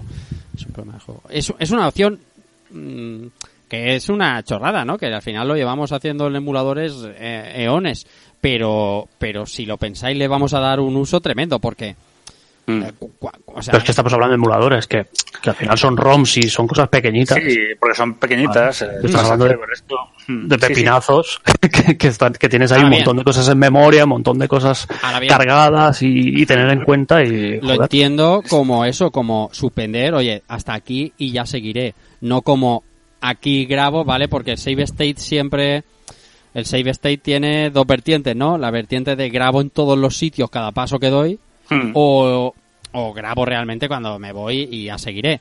Eh, No, yo creo que será la segunda. Claro, O sea, entiendo idea la será segunda. usar un como resumen del sistema. Sí. Bueno, como, lo- como lo que se hace ahora, que la, Ahorita. la-. Que la pones Pero- en, en suspensión y luego la, la recuperas. Lo que aquí la gracia es que a mí más de una vez me ha pasado que la dejo en suspensión y o se va la luz o viene tu hijo y te arranca otra cosa y, y le da igual lo que Sí, le diga. o que pantalla. falla, porque por ejemplo Exacto, la, Xbox es todo tiempo se le va la Claro. y te puede modificar el rendimiento del juego, por ejemplo, o, o deja de funcionar bien la consola y tienes que hacerle un un Sí, es un reinicio. reset. Qué bonito. ¿Alguien más ah, tiene algo que decir sobre las specs estas reveladas de la Series X? Me va a costar a mí toda la vida este decir esto, ¿eh? Es que cuesta mucho, tío. Tienen que buscar otro nombre, ser- tío. Ah, te costará a ti y le, le costará Va a ser muy duro esto, ¿eh? Como no le pongan tenga que- la mocos, tío, esto va a ser durísimo. Eh, bueno, con las especificaciones técnicas sobre la mesa, reales, confirmadas y atestiguadas por Microsoft, y con esos datos que, como decía Pau, no están confirmados, pero sí se, nos hacemos una idea de lo que hoy, hoy día 28 de febrero, es Play 5, una consola que a los datos brutos diríamos que es inferior, o si no es inferior, seguro que es eh, más forzada para llegar a... No, bueno, bueno, no, que básicamente no, no lo sabe. No, no, si no, saber sabemos la- nada. Sabemos lo que lo de Digital Sí, los Foundry. indicios apuntan a esos 9,2 teraflops, pero bueno, entraremos ahí. Diré porque mi opinión de que no creo en esos 9,2 teraflops Mm. y que en el caso de que fueran serían menos. Eh, eh, ¿Serían, ¿Serían qué? ¿Serían menos? Que si se confirman los datos de, de las dual Qs y Ah. Sí, estas cosas, sí. yo apuesto a que serían menos. Menos. No serían 9,2, Menos. estaría con 8 con algo. Bueno, Esa sería Bueno, mi eh, idea. al final, mm, si los datos son como más o menos están hoy, porque eh, lo demás es aventurarnos, aventurarnos más aún si cabe, que es lo que vamos a hacer aún ahora, aventurarnos. Eh, la consola que pone sobre la mesa Microsoft parece más potente. Y entonces aquí entran una serie de, de cosas en cuestión que podemos que podemos eh, discutir y, y vaticinar, pero no aseverar porque no hay nada palpable eh, todavía.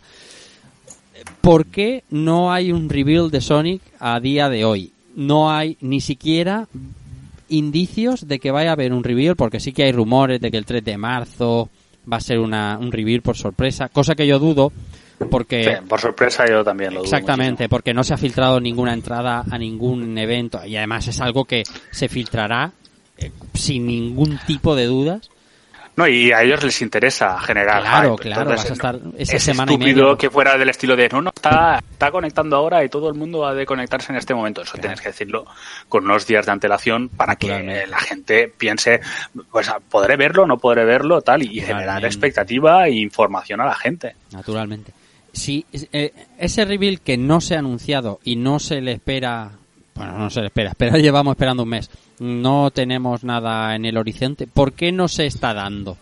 ¿Por qué hay tanto secretismo? Vicente, empiezo por ti. ¿Por qué crees que Sony aún no ha levantado la alfombra y ha desvelado el, el conejo de la chistera? Hmm. Ah, qué bien, que empiece por mí. Bueno, pues Vale, no tenía que pues- empezar.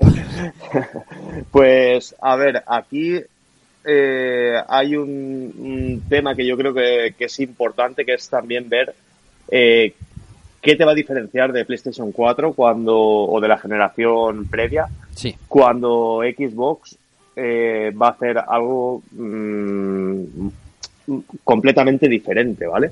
Entonces, claro, ¿cómo, ¿qué línea de juegos tienes que presentar para obligar a la gente a que elija tu consola cuando van a cuando van a tener la posibilidad de jugar en Xbox One al- a, lo más grande que va a salir este año, ¿no? A Cyberpunk, no a Final Fantasy VII, pero sí a- al resto de lanzamientos. Sí, a todos los. Entonces, es un poco el, el, el ver qué es lo que va a pasar, porque también Sony, si me permites un poco que haga un poquito de historia, ¿vale? Sí. En el E3 para mí han habido dos momentos en la historia del E3 en el cual con eso se ha ganado la generación completamente. El primero fue en el primer E3, que Sí. fue cuando Steve Race dijo el 299.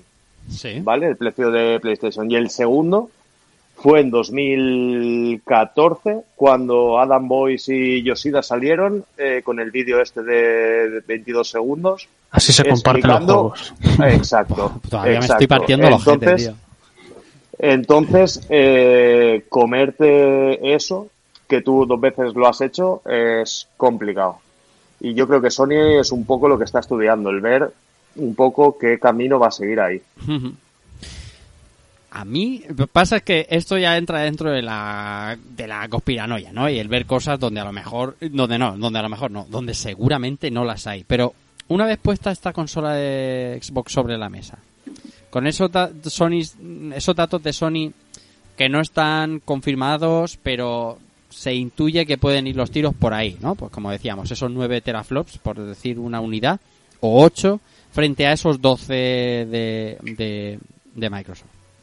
Uno que le gusta un poco darle vueltas a las cosas, eh, entiende que estos datos de la competencia Sony los tiene, vamos, hace eones, ¿no? Esto el espionaje industrial funciona en todo en todos los campos. No, yo no, no, no tanto creo por el tema del espionaje industrial, sino porque al final, quiero decir, estás montando una consola, o sea, estás en el mismo mercado. Sí. Le está- estás preguntándole a AMD por el, por el chip a Claro. relativamente X precio Claro. y qué te podría ofrecer si vas aumentando el presupuesto. Hmm. También estás en contacto con Inix, estás en contacto con Samsung, estás en contacto con lo- lo- los demás proveedores. Entonces, si ellos se marcaron el objetivo de que la consola pueda salir a 400 o que la consola pueda salir a 500, tienen una idea bastante clara de lo que le podría ofrecer la competencia eh, a esos precios. Ujú. Lo que pasa es que, aun sabiendo, como tú dices, mediante las compañías, ni siquiera por espionaje, que tu competencia, al menos, mm, en teoría, siempre estamos hablando de que van a haber dos consolas en Microsoft. Cosa Mm. que yo tengo, sigo teniendo mis dudas. Que luego vendrán y me Más o callarán. menos se van, se van diciendo. Lo que pasa es que, claro, como Pero- no se ha mencionado, Pero- y y, la, la idea es que Así que Me parece, me parece. O sea, habláis, que- habláis de aparte de la, de la Series X, otra de Ah, ser- la una inferior. serie S, entre comillas, no sé cómo se llama. Pero entonces que pero- sería One y las dos series X o series lo que se llamen.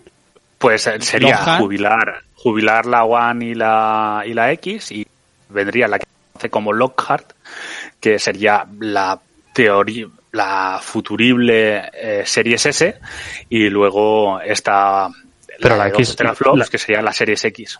Pero la X, la, la One X no la puedes, o sea, si, si realmente al final dicen que no van a haber juegos exclusivos para, para la Series Eh, X, no la puedes jubilar así. primeros- Durante los primeros años, pero vamos, Claro. eh, se nota que se están quitando stock de encima. O sea, ya llevamos dos ofertas a 300 euros o menos. Hmm. La- la- yo, mi- mira, mi, mi teoría parte de que si existe esa segunda consola barata, entre comillas, para que nos entendamos, esa Lockhart, sabemos que va a haber una cara, ¿vale? Que es la que se nos ha enseñado, de esos 12 teraflops y demás. Eh, Teniendo en cuenta de que de salida no va a haber una barata, no va a haber una de acceso. Si la hay, Em, la habrá. Se está diciendo que sí, ¿eh? Hostia, yo tengo unas dudas. Y es, o sea, pero Es que de salida lías, lías la troca, pero un montón. gordísimo. Tengo un lío- Pero, pero es que si encima, si la retrasas, también lías la, el tema un montón. Bueno, De sí, a los no, si tú- desarrolladores si tú les sacas- haces un, un pitote, los desarrolladores flipando a lo loco. No, y el público, tío, la gente, la gente que no está al día, o sea, que va a comprar una consola de nueva generación y tienes dos, dos de nueva generación, pero la X todavía tira. No sé, yo veo que, que es poco locura también. Hombre, yo creo que el, el tema de nuevas consolas, yo sé, sí que creo que lo entenderán, pero el, el tema este de, de las series de calidad Sí. es lo que lo que yo creo que costará más de, de hacer entender a la, a la gente. Ellos se basan en que ya tienen en estos momentos esas dos líneas y que la gente no se confunde, pero no sé yo de salida si, si será exactamente lo mismo, pero bueno, yo creo que, que ellos eso lo habrán valorado. La, Mm. la idea es que, que todo siga un poco la misma línea de productos que tienen en otros campos, como por ejemplo los Surface, ¿no? Que tienes diferentes Surface, que si tienes el Go, que si tienes el Pro, que si tienes el tal, y, y cada uno va dirigido a un segmento de público diferente. Sí. Y yo, yo creo que es la idea que tiene, que tiene Microsoft, pero que le estáis diciendo que puede, cons- que puede generar confusión en el consumidor, sí, pero y la confusión que puede generar en los desarrolladores, También, también. Sí, el, sí, el total, hecho de, total. el hecho de sacar encima a posteriori. ¿Para quién, para quién desarrollo? Para, Un- bueno, tienes que desarrollar para, la- para la más, más pequeña, Una en teoría. No, tienes que, tienes que tener, o sea, tiene, tiene que funcionar, ¿no? Que funcionar, tener- por eso, pero tienes la base, la base tienes que hacer la pequeña y luego si quieres sacarle parche o mejorarlo o tal, O para la grande, pero no sé lo que si lo haces al revés, tiene que ser un desarrollo que sea Exactamente. de a- Al revés. Eh, Pero que ya de por sí son caros los desarrollos en, en Hmm. estas generaciones, si encima le añades todo esto, Mira, no ve- sé, yo no, ve- no creo mira, que sea dejadme fácil y, verá, y os explico mi teoría con... Suponiendo que no hubiera una barata, ¿vale? Que la habrá, Ujú. ¿vale? Pero vamos a suponer que no. Vamos a suponer que Microsoft tiene esta consola que nos ha enseñado. Y Sony tiene una consola menos potente. Eso es lo que, sabe- lo que más o menos intuimos hoy en día. Entonces, La, la historia sería, bueno, si Sony tiene la consola menos potente, competirá en precio, ¿no? Será más barata, claro, se entiende. Pero claro, Mm. eh, la guerra de Microsoft ya no solo va a por las consolas, va a por los servicios. Y uno de los servicios es, es eh, va a ser un, un cambio bastante radical en el paradigma de los juegos para la siguiente generación, que es el, el Game Pass. Que sí, que ahora está barato y luego costará su dinerito y toda la historia.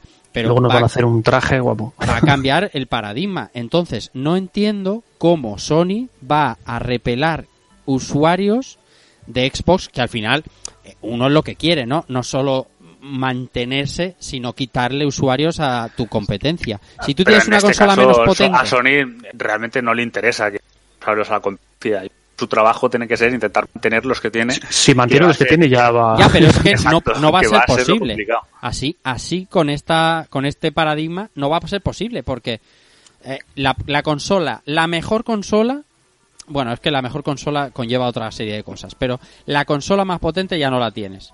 De ser así como está hoy. Pero, pero la consola la más más potente no barata. siempre ha vendido la que más. Tiene la sí, Pero es que al final, al final depende también del contexto, de cuándo sale, de si es suficientemente buena. Sí. Entonces, eh, la- ahí también, eh, en, en este caso, entra la gran incógnita, que son los juegos. sí. Bueno, pero te puedes, Entonces, eh, te, te puedes hacer una idea, ¿no? De, de que, de que Microsoft tiene que tener alguna carta bajo la manga. ah, y por supuesto, Hombre. y se está comentando que tendrá eh, desarrollos con terceros y Claro. que también está apostando por eso con lo que decíamos del Game Pass, que en ese sentido puede ser atractivo de decir, bueno, es que realmente, vale, estás pagando un alto precio por la consola, pero al mismo tiempo mm, es un una coste que no va a ir dirigido automáticamente a juegos, Claro. sino vas a tener eh, acceso desde el día uno a, a lo que saque Microsoft y desarrollos destacados Que eso deja al eh, pues PlayStation a Plus. 45 euros en tres meses. ¿no? Eso deja al PlayStation Plus en pañales, no. Lo deja en, en, en, en pelotas. Eh, Pero ese Sí, PlayStation Plus tiene que, se tiene- tienen que modificarlo. Claro, o sea, pero no creo hoy que en día- PlayStation 5 salga con ese día- PlayStation Plus. tío. Hoy en día no lo han modificado, ¿no? Hoy Ya, ni, ya, no, no, ni no lo han dicho modificado, ni pero- media palabra, nada, nada de... Ni lo van a unificar con el PlayStation Now, nada de nada. Ellos no han No, dicho... yo creo que unificar yo no lo veo. Pero No, no, sí que es cierto que cuando salga PlayStation 5 sí que tendrán lo que dan ahora de PlayStation 4. algo tienen que algo tienen que hacer y suponiendo que hubiera una de Microsoft más barata que es Mm. lo que hablábamos antes en, en nuestros grupos y demás que es donde si quieres hacer una versión de acceso pega puedes ir a pérdidas en cuanto a Mm. hardware Eh, además Microsoft lo puede hacer ir con la baja a dar una una una gama de acceso más barata y aunque sea un poco menos potente que la de tu competidor, claro, nada más que en los servicios que está ofreciendo Microsoft y que lleva dándole bola prácticamente un año, coño, yo creo que tiene muchas posibilidades de robarle, no de quitarle la generación y de ganarle, o sea, m- de robarle muchos usuarios potenciales compradores de una PlayStation 5. A ver, pero es que realmente, o sea, quien tiene relativamente fácil eh, conseguir una mayor base de usuarios en la Xbox que parte de una situación eh, más, com- más complicada, ¿no? Sí. por decirlo de alguna manera. Em, ¿Qué pasa? Que es lo que estábamos a- cuando has entrado con el tema de los dos modelos y es un poco la, la otra cara de la moneda, ¿no? Eh, cuando tú tienes ese modelo barato es donde tienes que ir a pérdidas, porque Sí. lo que quieres es que mucha gente ac- acceda a, a tu servicio, ¿no? Mm. Que es un poco, o bueno, anteriormente que se compre en el juego. Eh, pero entonces, si vas en esa pérdida, también vas a ir pérdida con la Series X. Hombre, si mi planteamiento es que si alguien puede hacerlo es Microsoft. O sea, ir a pérdidas Pero que- incluso con la de arriba, pero es que ¿no? realmente, Esa realmente la, la de- idea esa de que Mike tiene, tiene dinero infinito en No digo la división No, de no así. ¿eh? No, no, no digo la división de Xbox. Mm. Y además, pienso que ahora mismo es cuando, cuando menos falta le hace. Creo que eras tú el que lo comentabas antes, que principalmente ellos quieren hacer ahora un modelo de servicios, ¿vale? En el que tampoco tendrías que vender más consolas que tu competidor, pero si quiere hacerlo, la que puede hacerlo es Microsoft. Y si, y si la de arriba que esto lo tengo muy en duda, ¿vale? Porque entiendo que tú con los modelos premium, incluso de los móviles, vas a ganar pasta la que pierdes por abajo, ¿me entiendes? Pero, claro, o sea, pero- eh, ahí es donde tú al, al hardcore es a eh, al que sangras y a la que le Claro. metes el arponazo y... Claro, claro. Pero ¿y si no fuera así? ¿Y si sale mañana PlayStation, hace un reveal y dijera, eh, esta es nuestra consola y nuestro precio es, una teoría, ¿eh? 500 euros. Y mañana sale Microsoft, o mañana, o dentro de un mes, y me dice, esta es nuestra consola, que es X más potente, y nuestro precio Hmm. también es 500 euros. Y además te ofrecemos la de 350. Claro, es que es, o sea, es romper Sí, la lo que pasa es que eso para mí es una perspectiva que realmente solo funciona dentro del de los foros. Ver, me explico. Esta idea de no, pues eh, tal y no sé cuál. Yo no- Pero yo realmente, entonces, ¿por qué cojones tienes esa estrategia? O sea, Ya. realmente dices, es posible, sí, Sí. pero al mismo tiempo va en contra de todos los principios, básicos de la- de la cualquier, de cualquier hombre de negocios. Sí, ¿no? sí, sí, tienes razón, eso tienes razón. En, en el sentido en el que em, para un hombre de negocios la idea es la barata es la que saco a pérdidas, en Sí. la otra recupero pasta. Y además, en para el hombre de negocios, el- también se pregunta, ¿por qué tengo que ir excesivamente a pérdida en mi hardware cuando ya no es me interesa tanto vender hardware? Lo que pasa es que Porque tampoco a- puedes dejar sola a Sony. en- en- Claro, claro, claro. Pero, pero al, al mismo tiempo no tienes una necesidad de ir completamente a degüello. ya, pero si no, no, no tiene la necesidad, pero ya estás con el run run de que hay dos consolas. Lo tenemos desde hace dos años. Entonces, Mm. sabes que la estrategia va a ser fuerte porque vas a ir por arriba y por abajo. Y, y, y me temo que lo que se va a quedar en el medio eh, no tiene por qué, o sea, aunque fuera lo mejor, la otra, eh, la otra opción, que en este caso es Microsoft, puede jugar con el, con el partner, con el dinero que al final pica mucho. Porque en servicios, ahora mismo, como está hoy la cosa, y mañana sale Sony y nos calla la boca a todos, pero en servicios, hoy por hoy, Microsoft Sí, Microsoft está haciendo. está haciendo las Dando. cosas de cine. Sí, eh, a ver, el, el tema de, de PlayStation también es eh, quietud, ¿no? El hecho de... Yo no creo que sea ya de... O sea, se tenga que leer la actitud de Sony a- al respecto de la competencia. Siempre se ha dicho que si son los nuevos jefes de marketing que quieren dejar su impronta eh, cambiando un poco las cosas, pero también, por otra parte, cuando algo funciona, ¿por qué cambiarlo? ¿no? Y en ese sentido, yo creo que están quizá tensando demasiado la cuerda. Pero es algo que, que es, se ve, quiero decir, eh, lo ves porque estás, no tienes ni puta idea del plan, ¿no? Mm. Pero es algo que podrás valorar si es efectivo o no es efectivo cuando ya esté todo el pescado vendido. ¿no? Ya, ya, ya, claro. No, no, sí, Porque a lo mejor de mañana te sorprenden, Sí, eh, sí. hacen una buena se gastan la pasta como se dejaron en la campaña del Spider-Man, que fue acojonante, Ujú. Y, y entonces cambia la percepción, ¿no? Sí, sí, Pero sí totalmente. que, es, sí que es verdad que ahora, desde la perspectiva actual, pues me genera muchísimas dudas. Claro, Lo que claro. pasa es que todo es tan volátil porque tú me has presentado una, una situación que podría darse. Sí. Pero ¿y si realmente la diferencia entre la PlayStation 5 y la Xbox es relativamente Mínima. menor? Y PlayStation se permite ser algo más barata que la Series X. que, que podría pasar perfectamente igual que la que te decía yo. Lo que pasa es que mm, a- a- a- yo creo que va que pone más carne en el asador ahora mismo. Creo que Microsoft está poniendo más mm, más carne en el asador y de hecho en, en base a ese razonamiento que tú dices mm, mi teoría de la conspiranoia es la que me dice que el reveal de PlayStation no ha llegado entre otras cosas por esto aparte de estas noticias que se venían diciendo el otro día de bueno ya, ya, mm, seguro que lo habéis leído y aquí no lo hemos comentado pero sobre el precio del coste del Mm. coste de componentes de PlayStation 5 que bueno hay que cogérselo muy con pinzas porque hay unas cosas extrañísimas pero todo esto que está pasando con el con el coste de PlayStation 5 mezclado con que sabes que la competencia tiene un maquinón de la leche. Ojalá que las dos sean igual de potentes y, y, y, y puedan luchar en, en igualdad de condiciones. Que es la teoría que tenía yo hasta hace una semana. Si no es así y tienes una consola menos potente, ¿cómo sales a decir lo que tienes sin estar Pero, eh, giñado? ver, porque sabes que la semana te, que viene te- pero yo también te, te haría la pregunta. Eh, ¿Qué impidió, por ejemplo, a Microsoft hacer el reveal de su consola Sí. mayo,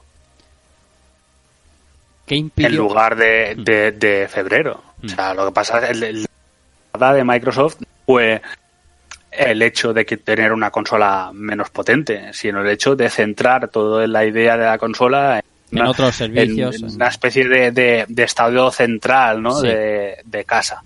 Quiero decir, eh, ¿hasta qué punto es relevante, quitando, abstrayéndonos del, eh, de lo que sería el, el precio, la, la potencia de la consola?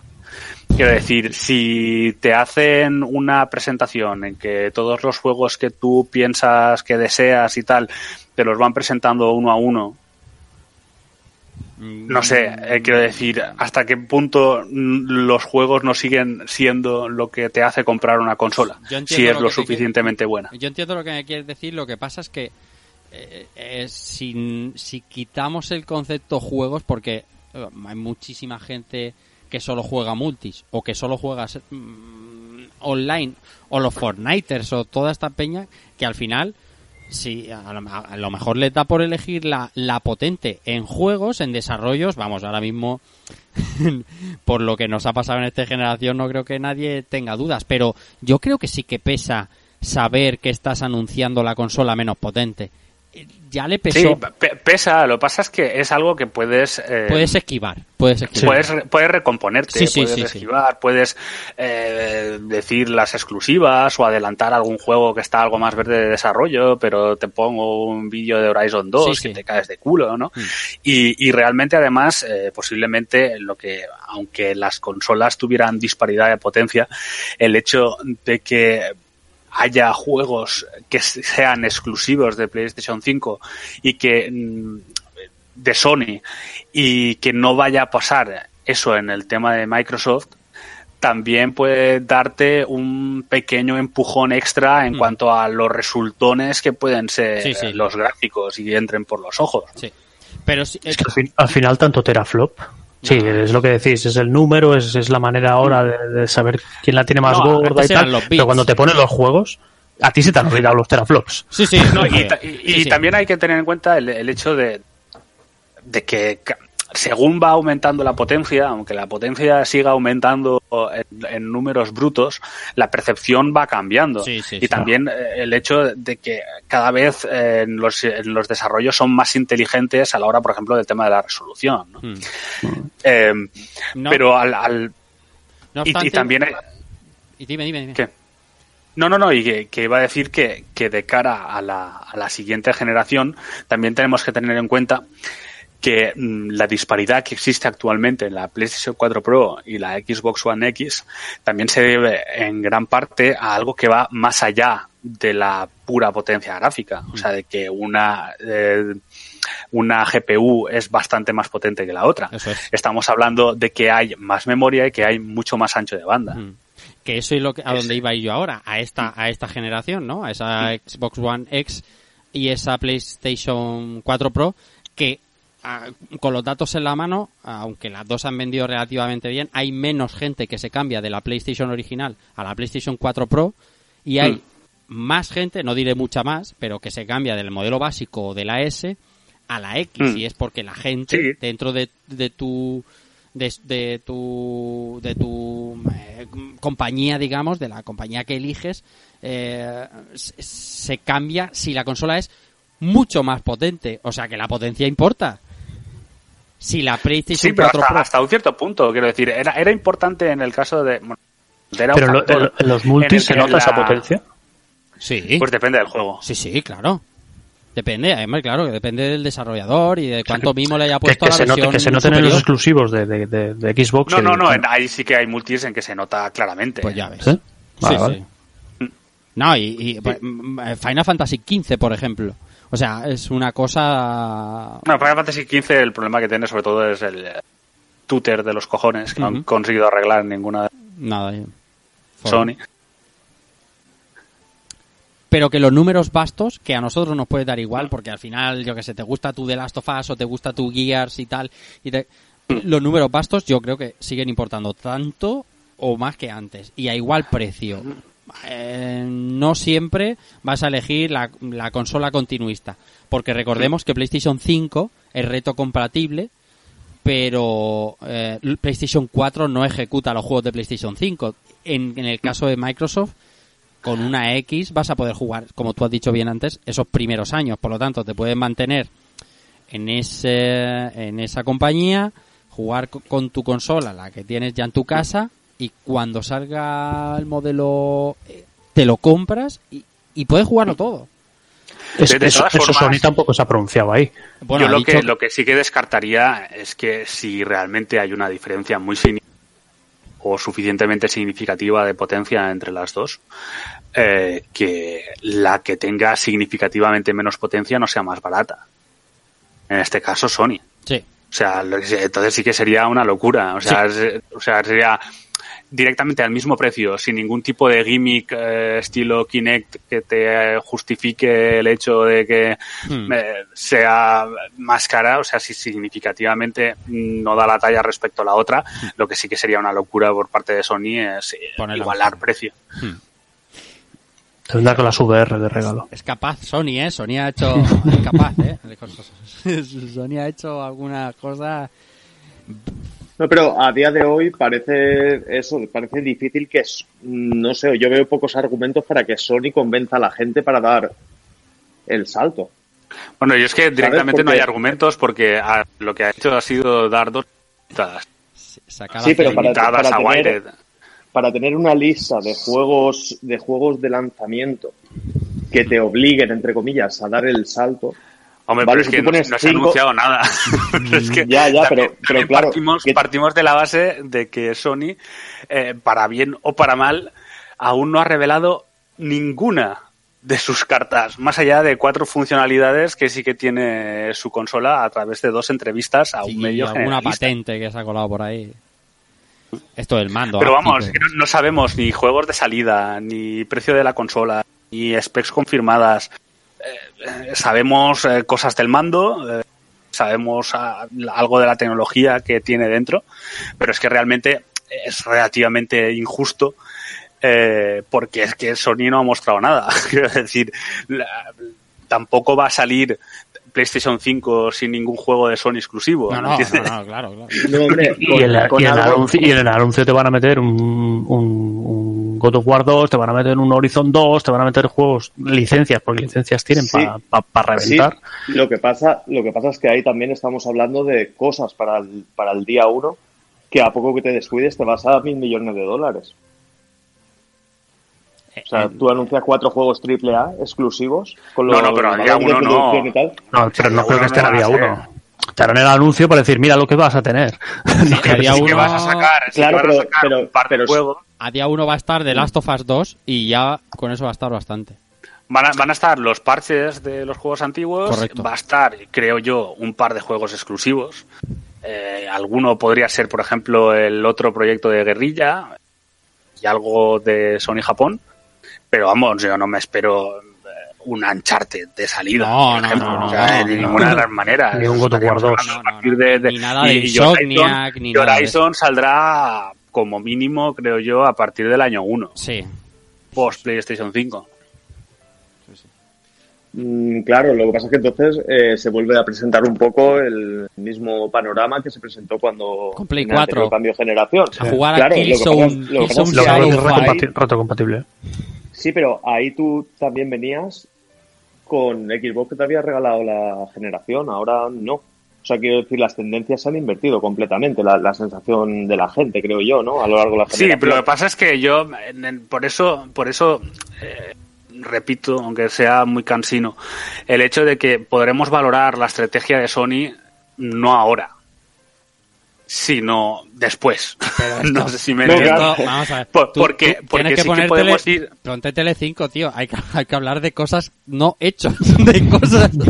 No, en el, en el sentido, en el sentido de que a lo mejor sigue esta tendencia y sigue siendo desastre hasta noviembre, Sí, sí. o a lo mejor no.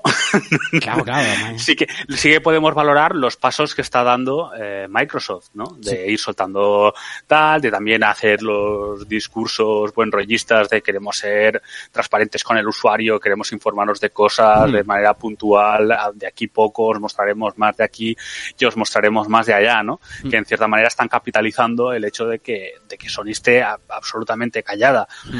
Pero es eso, eh, si, si claro, si valoramos ahora, pero es que no sabemos, eh, Pero- o sea, pero- esto, esto es un Pau, maratón, no es una carrera de los Pau, 100 que- metros. que tú, y- tú y yo que somos piperos, aquí entre piperos, como dice, como dice Calveras, eh, eso del silencio de Sony huele mal. Ahí, Sí, ahí se están sí, replanteando, yo- yo te- yo te ahí se están replanteando hasta los cimientos.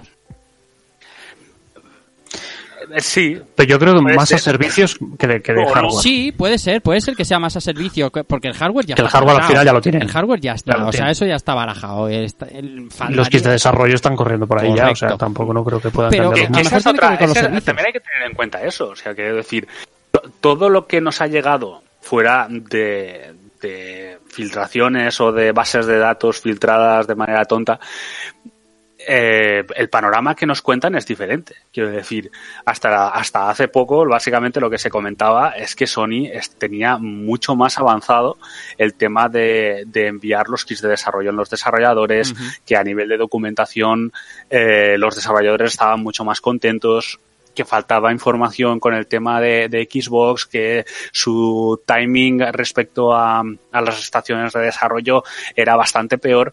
Entonces, em, quiero decir, en cierta manera quiero pensar, pongámoslo entre comillas, Sí, que esto forma parte de algún tipo de estrategia. El plan. Está entre bambalinas, lo están haciendo bien, que, pero que lo luego, que, luego no y es un desastre como todo lo que estábamos hablando de, de, de lo de esos 9,2 teraflops. Y ahora si queréis en- entro ahí porque creo que no podrían ser eh, 9,2 teraflops. A ver, por favor, explícalo. Básicamente lo que se está comentando, esos 9,2 teraflops famosos vienen de eh, esas 36 Qs a, a una velocidad mm, bastante alta. Estamos hablando de 2 GHz Sí. o que podría llegar incluso a 2,1. Que es un OC bueno, es un... Entonces estamos hablando eh, de unas frecuencias que no se dan en lo que serían los chips que ahora conocemos de RDNA, eh, como por ejemplo la Navi 10, Ujú. por un amplio margen. Y también hay que tener en cuenta que lo que tú tienes cuando compras una 5700 XT es, son chips perfectos. O sea, que tienen todas las unidades eh, disponibles. Muchas veces lo que se hace en el, en- cuando estás haciendo una tirada enorme de chips, que los luego los que son así algo defectuosos tienes que en cierta manera también aprovecharlos. Entonces lo que se hace es, si el chip tiene 40 Qs, pues desactivo dos, me quedo con 36 y con eso tiro, ¿no? Sí. Y es por eso que las 5700 XT tiene 40 Qs y las 5700, que es exactamente el mismo chip, tiene dos working groups de estos desactiva- eh, desactivados y tiene 36 Qs. 36. Vale, ahora pongamos el tema de Sony. ¿Qué locura sería esta de tener que ponerle tanta velocidad? Eso implica eh, que muchos chips no lo van a soportar. Y eso implica que vas a tener loca. que vas a tener que invertir en, en refrigerar Ya esa digo. mierda. Sí. Y vas a tener problemas de temperatura. Es mucho más lógico si tú tienes 36 Qs que vayan a menos velocidad. Más suave.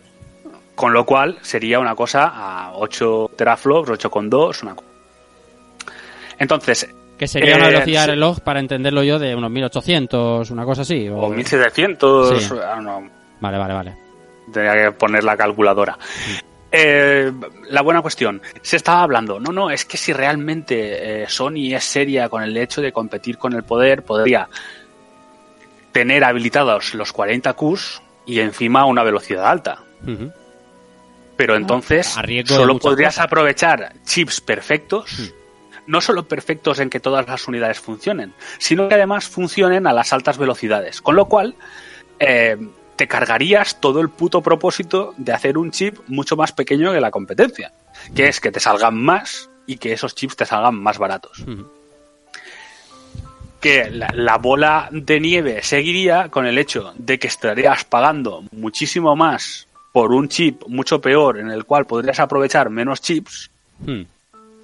Cuando podrías conseguir mucho mejor rendimiento y rendimiento calor simplemente haciendo un chip más grande a menos velocidad. Sí. Entonces, si Sony se ve en la disyuntiva de que realmente son 36 Qs, lo normal es que baje la velocidad, le salgan más chips buenos y pueda antes bajar el precio de la consola. Claro. En lugar de ir a competir por el poder, porque ir a competir por el poder es eh, suicidarte cuando la competencia es tan abrumadoramente superior, ¿no? Si te- manejamos estos datos. Con, con todo esto Bueno, no, os habéis la muerto lógica todos, lo dice siento. que una consola aún Te he puesto un GIF, te he puesto un GIF en el... Sí, lo he visto. Lo he visto. El que, el que- ah, eh, hay un- sí, sí, sí. Hay un es que claro, con esto con este datos claro, una, una, una consola 4 teraflops, podríamos llamarlo follaflops, o sea, da igual, ¿no? 4 unidades más corta sobre 12 que la competencia suena muy gordo. No sé, luego luego a lo mejor como decir ni se nota Es o que no- luego hay que ver cómo se esa diferencia en que porque sí hay Sería- cuatro unidades de diferencia pero que Pero hoy por hoy todas que- las consolas más ponentes se han hecho patentes. No Sería una, sería una diferencia, pues, eh, más o menos. eh, sería menor que en esta generación. En el sentido en el que sí, el ancho de banda es comparable. Ya. Hmm. Pero que así todo. eh, a ver, eh, es lo que estabas comentando tú antes. Si estás ofreciendo un producto inferior, no puedes ponerlo al mismo precio que la competencia. Claro, claro, claro. Es que es una. Y eso, es- y eso la misma Sony lo sabe porque ya lo ha comentado, que uno de los factores a la hora de esclarecer el precio de la consola será ver qué hace la competencia. que de- el precio es una cosa que entiendo que revelarán en verano, ¿no? No, no estará dentro Sí, del sí. reveal que esperamos, pero leche, unas, co- unas specs concretas, un ensamblaje a lo mejor, o sea, un poquito. Sí, de- pero es, es lo que os digo, para, para Sony es mucho más lógico descartar la carrera por la potencia y eh, ir a asegurar costes, porque de esa manera podría reducir el precio más rápidamente Sí, con sí. el paso del tiempo. En cambio, de la otra manera, lo que estaría haciendo es casi una apuesta con- contra sí mismo, porque tendría unos componentes que le costará muchísimo bajar de precio y además tendrá que pagar un sobreprecio por el tema refrigeración. ahora mismo Ken Kutaragi revolviéndose en su tumba. No está muerto, ¿eh? Está ahí diciendo, pero a por Las todo. ideas locas de Crazy Ken. a muerte, a muerte, a muerte, a muerte. También otra de las 12 cosas es 15 teraflops. El, el equipo. lo que haga el- falta. no sé, ta- Ay, también me cuesta, Oye, me costaría eh, entender que el, el eh, equipo. Vicente, donde Ice, está- ¿qué, me- qué- qué os- qué opináis sobre todo esto? Que habéis dicho poco. Ice no ha dicho nada. Yo, yo tengo mi propia opinión sobre todo esto. Y voy a, no sé. Yo creo que estáis hablando de un combate, un combate que Microsoft ha entrado a mitad, al centro del cuadrilátero, pero eh, Sony aún no ha- ni se ha levantado de su rincón. Está bien, es un buen Creo- ejemplo, es un buen ejemplo. ¿Verdad? Sony no se ha levantado todavía de su rincón. Sony siempre se ha, siempre se ha, ha tenido la, la característica de ser una compañía que eh, cuanto menos te lo esperas, te la lía. Hmm, Te la lía para bien. hmm. Eso lo sabemos todos.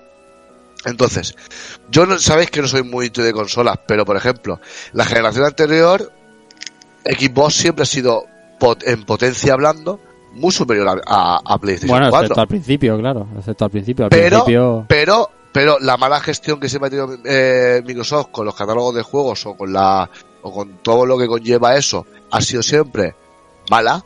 Si en cambio mm, PlayStation, Sony, eh, ha tenido siempre mm, buen gusto y se ha esforzado muchísimo y ha, hecho- ha dado el todo por el todo y le ha salido siempre bien la jugada. Yo creo que esos tres... Entonces- Di- digo, iba a decir- Entonces, Hmm. Luego, el tema de los teraflops, vamos a ver. No, yo no soy ningún entendido, ¿no? Pero puede ocurrir, puede pasar, que esto sea, por ejemplo, como pasa en, en la informática con el tema de la memoria RAM.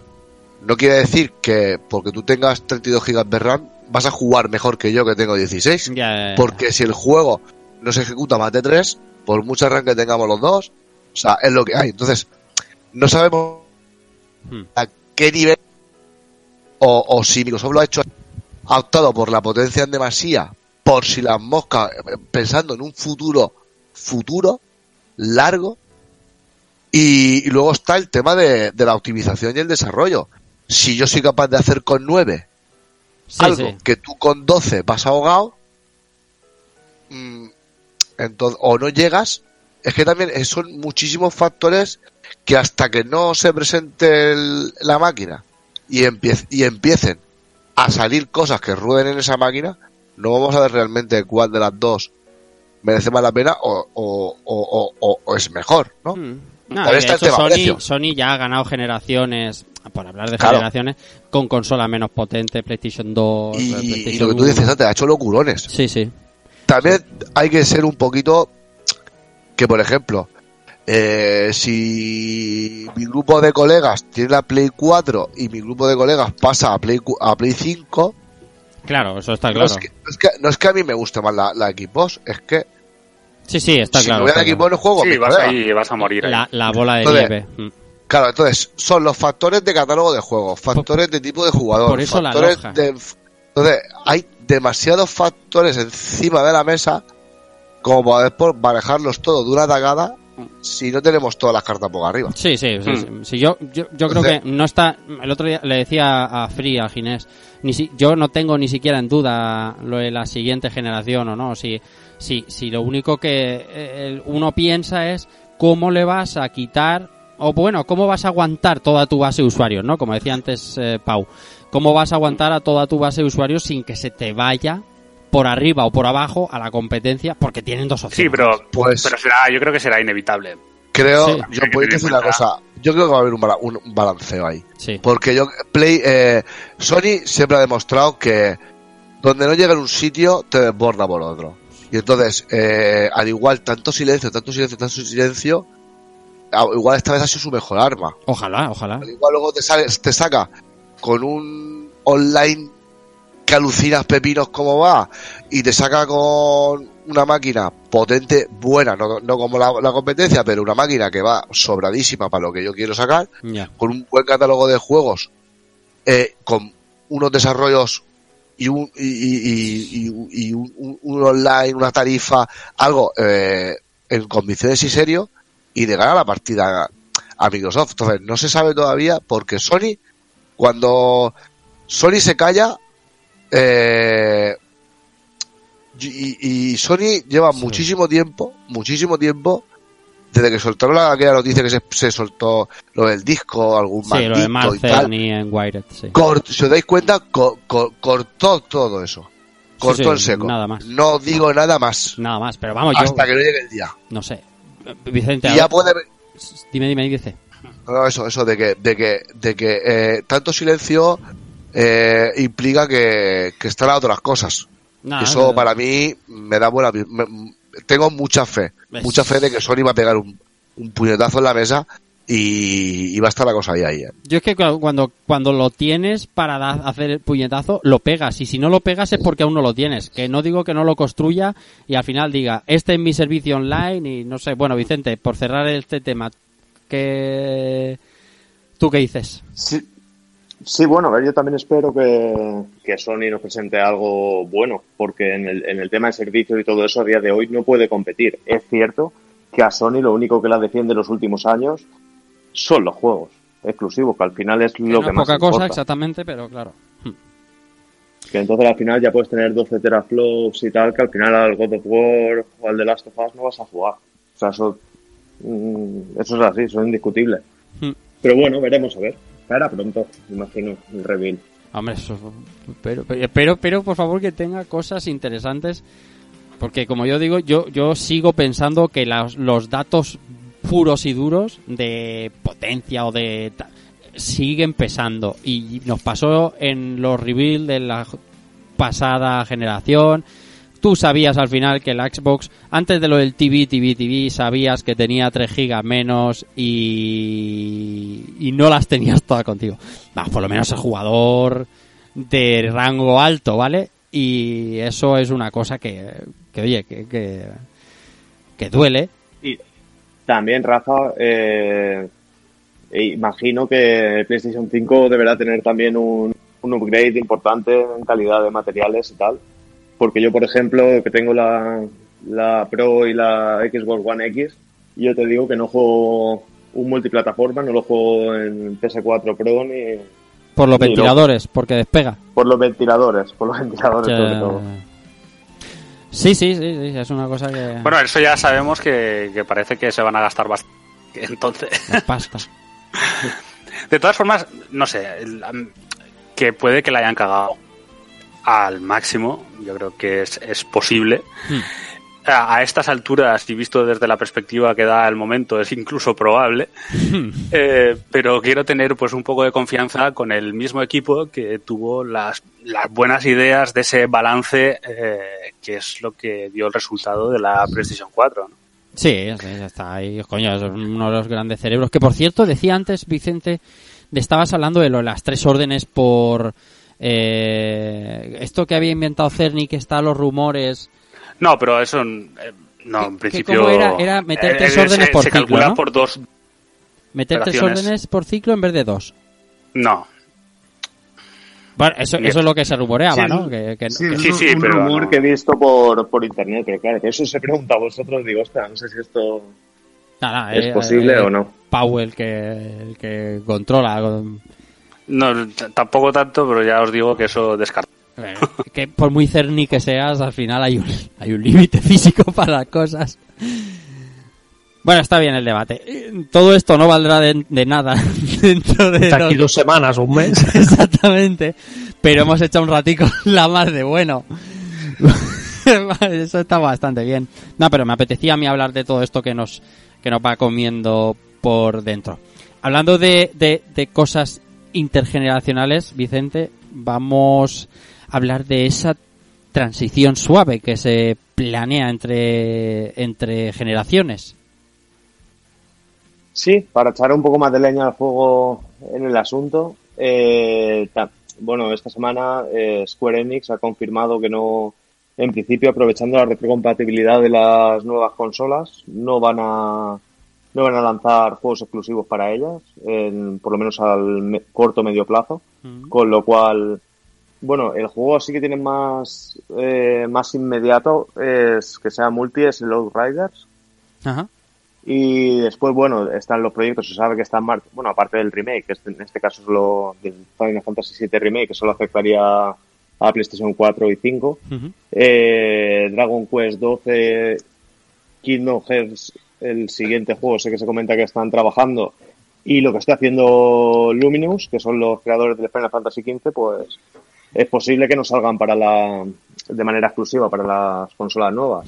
Por otro lado, también eh, CD Projekt esta semana ha hecho unas declaraciones diciendo que ningún jugador debería pagar dos veces por el mismo juego, con Eso lo es. cual se confirma en principio un parche de el día del lanzamiento de las consolas nuevas para el esperado Cyberpunk 2077, lo cual es una grandísima noticia.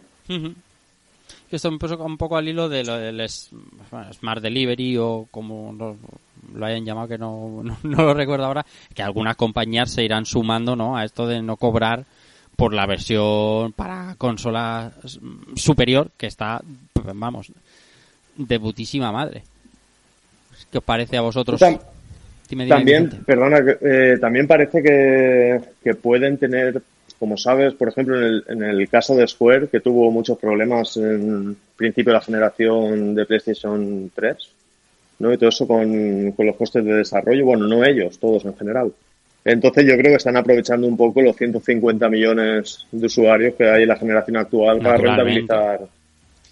Nat- Naturalmente, los sea, es desarrollos. una No, cosa a que... ver, a quien realmente a quien menos le interesa cambio si- generacional o sea, las- demasiado brusco es a, a estas compañías. Claro. Aunque se dijo que, que realmente no es como la generación pasada en, el- en la cual no se sabía exactamente si podía ser la última generación de consolas y quizás eran más cautelosas. Aquí no van a ser tan cautelosas, pero al mismo tiempo hay, hay mucho gran desarrollo que evidentemente a ellos les interesa contar con la máxima base de usuarios posible. Claro. Hoy escuchaba un programa de una web española que empieza por Mary y, y escuchaba un programa y decía, no, pues espero un retraso de Cyberpunk 2077.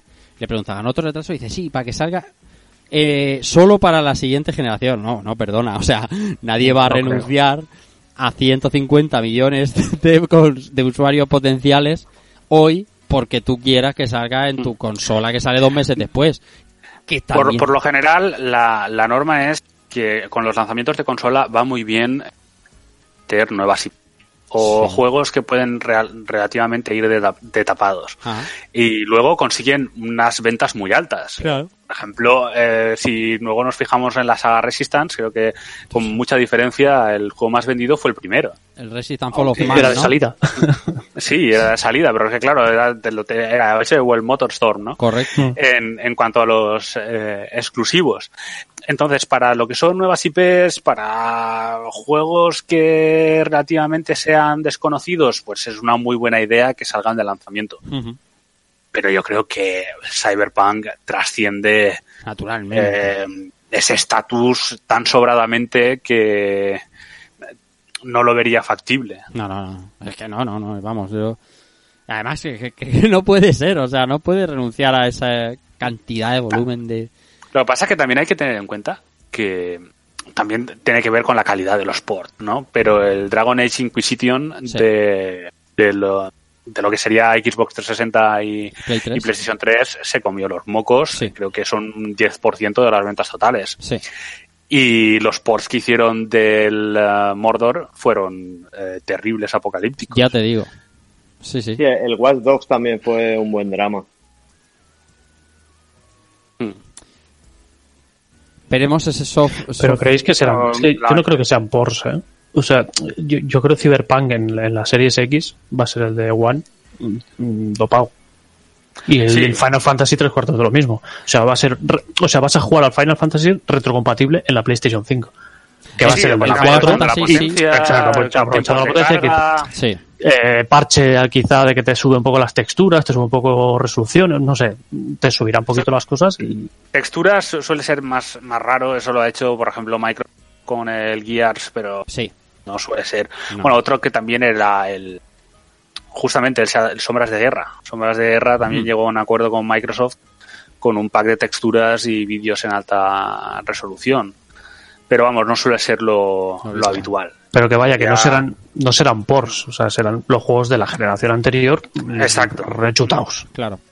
Recauchutados, hecho- más frame rate, Sí. eh, más resolución y para adelante. De hecho, el Final Fantasy VII, como tú dices, que será ese port, ¿no? Ese vitaminado, pero lo podrás escuchar. Quiero decir, lo que no hemos jugado, sabemos que cuando eso lo pongamos dentro de nuestra Play 4, va a Bueno, flipar. tienes que jugar con auriculares. va a ser una cosa increíble, porque no y te, además en veranito, ¿sabes? no te puedes hacer una idea, madre mía. Eso va a volar, o sea, va a ser, va a ser el despegue. Si, si se tiene que propagar el coronavirus, va a ser por ahí, por el aire de la Play. Tal vez, tal vez el mayor argumento para el cambio sea el ventilador, ¿no? Eh, Nah, el Play tienes ahí. 4 ahora mismo. Sí. Hombre, yo los que Hombre, yo- a mí sí me mejoran tiempos de carga y ventilador, eh, ventilación, o sea, ya y si es retrocompatible, yo me voy de cabeza, o sea, al final. No, tiempos de carga, tiempo, yo creo que el No, los tiempos de carga es lo que más NVMe, ah, va. SSD. SSD va a ser, vamos, el, ca- el, el cambio más grande de generación a generación. Sin, vamos, no tengo ninguna duda. Bueno, eh, las últimas cosas que nos quedan antes de, bueno, alguna preguntilla de los oyentes. El gameplay de Baldur's Gate 3 que teníamos mientras está estábamos grabando el programa. Hemos estado viendo un poquito Mm. antes de empezar. Qué bien se ve y qué poco tiempo tenemos, ¿eh? Sí. No, además, a mí yo lo que veo es que se han, han invirtiendo en, en el juego. Y Están se invirtiendo nota. que una pasta buena que no Mm. te había cortado ahí. No, no, pues eso, básicamente, una gran pasta. Sí. Y se nota. Sí, sí. Se nota el, el aspecto, es eh, cojonudo. Es Mm. como un Divinity mega recauchutado. Sí, sí. Y, y tiene, tiene muy, muy buena pinta. Más el que estaba jugando era bastante cachondo. Ya son cuantos momentos bastante graciosos eh, del juego. Que se nota que, aún está verde. Hasta que se la ha bugueado. Hasta que se la ha bugueado y ha tenido que salir de la partida. Sí, sí, sí. sí. Pero con una sonrisa, hombre. Si te tiembla Sí, sí. tal y tal, una sonrisita. Bueno, y luego la, la- han reiniciado el asunto y se le ha puesto ahí la- un poco de cara de póker, pero el chaval ha salido bien. Pinta, pinta muy muy bien, ¿eh? Pero pasa es que hay que tener un saco de hora para eh, el- reconozco que cuando salió dije, Buah, voy con todo. Voy con todo, pero ahora que está ya más cerca, mm, por muy buena pinta que tiene, no, no tengo las horas, ¿eh? Veremos a ver al final si termino dándole, pero hostia. Qué bien pinta Baldur's Gate 3 hablando de terceras partes que pintan bien Resident Evil 3 que Mm. está aquí ya tiene anunciada demo y, y bueno eh, ya se ha visto gameplay vídeos y de Sí, todo ya prácticamente todo. a O sea, tope está están a tope. Además de, de nuevos enemigos y algunas cambiando, confirmación del director. Así que, bueno, la verdad es que no sé si había alguna duda al respecto del cuidado que habían puesto con el remake del 3, yo creo que se ha disipado, tiene muy muy buena pinta. Ah, tiene un pintón increíble Eh, ahora está esperando la gente pero mucho más de lo que yo me imaginaba ¿eh? yo creía que el furor del mm, volver a coger iteraciones de la saga Resident Evil eh, iba a llegar a la cúspide con el 2, pero veo a mucha gente on fire con el 3, pero mucha más de la que me imaginaba. Que me alegro, ¿eh? que ah, me parece un juegazo del copón. Y por terminar con las noticias, el siguiente DLC de Final Fantasy VII Remake lo vas a comprar con chocolatinas. Increíble, ¿no? Vamos, y encima unas cosas que yo digo, no, no podré vivir yo sin ellos. A ver. La- el aro de Midgar, el aro de Shinra, El aro de... el cinturón de superestrella, un cristal de Mako, Buah, Ah, bueno. Y todo esto viene con las pegatinas de los... el brazalete de Don Corneo. de los Mi Merienda. Hostia, ¿os acordáis Hmm. de Mi Merienda? Sí, y también está por ahí el crunch y tal, te, te compras dos chocolatinas. eh, Ah. Es que, bueno, Dos mínimo, ¿eh? Dos mínimo. Sí, sí. El, ah, el, el precio retail del DLC es sobre los dos dólares. Dos dólares. Ah, no te lo pierdas que te están haciendo un favor. Está bien. Muy importante. Este. Oye, todo esto... ver, Pero además se gastan. Además, todo son, esto- son limitados, ¿eh? Los DLC. Sí, sí, sí, hay un, hay un número limitado Sí, sí. de, de, mm, DLCs que puedes reclamar. Poca broma, ¿eh? Que luego te quedas tú sin... Vas tú ahí con tu bollicao y no... Con tus chocolatinas Claro, ahí hasta el culo y vas ahí a reintercambiar y dices, ya no queda. de superestrella, mm, eh, 25.000 tíos, o sea, edición limitada. Quiero Lo que pasa es que en el mundo en el que vivimos actual, poner un tema de DLC a base de hinchar a chocolatina, Eso es, ahí va yo. ¿dó- ahí va ¿dónde, no- ¿dónde nos deja? Ahí va yo, porque yo recuerdo que toda esta movida de regalar lo de Happy Meal y la pegatina del bollicao y tal, como que se iba a prohibir, pero eso se quedó como Mm. en un limbo extraño, ¿no? Y, y- Sí, no, pero ahora, vamos, te consideran mal padre. Quiero decir, te, te- hombre, claro, claro. No, no, es que le he pillado un Happy Meal. O sea, esto Sí, sí, están matándolo a tu hijo. ofreciendo tal, no sé qué. Correcto. Pues vamos, si tú imagínate con para que tenga un- encima de, Hmm. Ah, ¿no? de- el, el- el mal que es el azúcar unido al mal de las microtransacciones. Sí, Esto sí. es como doblemente do- diabólico. uno, exactamente. Pero, esto, pero este juego no lo van a jugar los niños. Al Dos final lo vamos, lo vamos a jugar los, los 30, y- los cuarentones. Eso es verdad, eso que es verdad. Nos da igual, ya ponernos hasta el culo de Exactamente. chocolate. Van a comer los crunch los tíos de 40. Pero, pero ya para rematarlo tendría que darte una caja, un, un loot, o sea, un cofre, ¿vale? Que te compres el crunch y te den un cofre y aleatorio. Ay, qué grande. Por cierto, ahora también, noticia última hora, y esto ya tengo que buscarlo porque no la tengo a mano, eh, se van a regular, eh, Ministerio de Consumo Español eh, ya tiene un proyecto de ley de regulación de las cajas de luz, que ya está bien, ¿eh? Que Mm. ya- Bueno, eso y en principio también se va a actuar sobre las apuestas, pero vamos Sí, a pero la cosa de las cosas- apuestas ha empezado como muy Sí. fuerte y se ha ido viniendo No, no, fue el- el- la, la primera que dijeron que fue, bueno, diríamos, excepto en los partidos de mayor trascendencia. Sí, sí. Era del estilo de ¿qué? Sí, sí, sí, sí, es como, esto está mal, pero no siempre. Es- está, está prohibido, está prohibido, eh, Hmm. Chiquillos, excepto si es su cumpleaños. Exactamente, esto es- se no se puede fumar en las películas salvo que sea Vengadores. sí. sí, sí, eso se ha quedado. Pero bueno, lo de las cajas de loot, que es lo que a los videojuegos más eh, concierne, parece que sí que van a meter una regulación como Dios manda. Quiero decir, que haya unos límites y que haya unos rangos y algo que, Mm. que no sea esto el, el puñetero coño de la Bernarda, que es lo que estaba Sí, haciendo. bueno, yo supongo no, no llegaremos a los chinos o coreanos de que te controlan el tiempo que juegas eh, a través de Twitter, pero al tiempo, no al tiempo. Poco a poco. Bueno, esto al final se traducirá en poner las probabilidades y poner. No, esto. pero el hecho, creo que el tema de venta. Por eso muchos, muchos de estos juegos están tra- transicionando hacia hacia cosas con menos loot y más compra de, de cosas estéticas y tal. Hmm. Sí, sí, bueno, para que luego aprovechen ciertas compañías y digan, bueno, las cajas de luz son una mierda, tal, no sé cuánto, y luego te cobran por todo lo que, por todo lo que, por todo lo que hay alrededor del juego. Pero bueno, eso es una, una cosa aparte. Bien está, que los gobiernos vayan tomando conciencia de todo esto y vayan metiendo mano para que esto no sea el, coño, la verdad, como decía. Estos, estas eran las noticias, ha estado bien, ¿eh? hasta había incluso debatillo bueno.